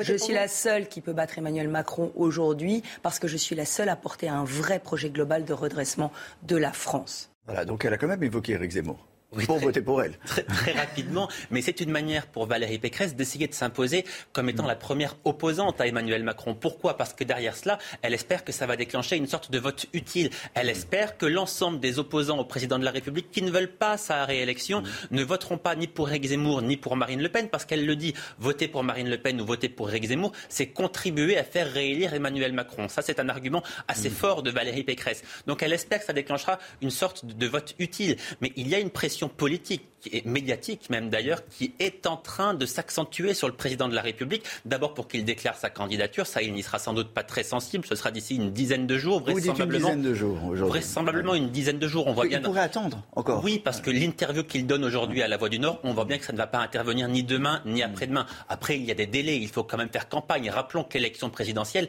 est très tôt cette année, le 10 avril pour le premier tour, 24 pour le second.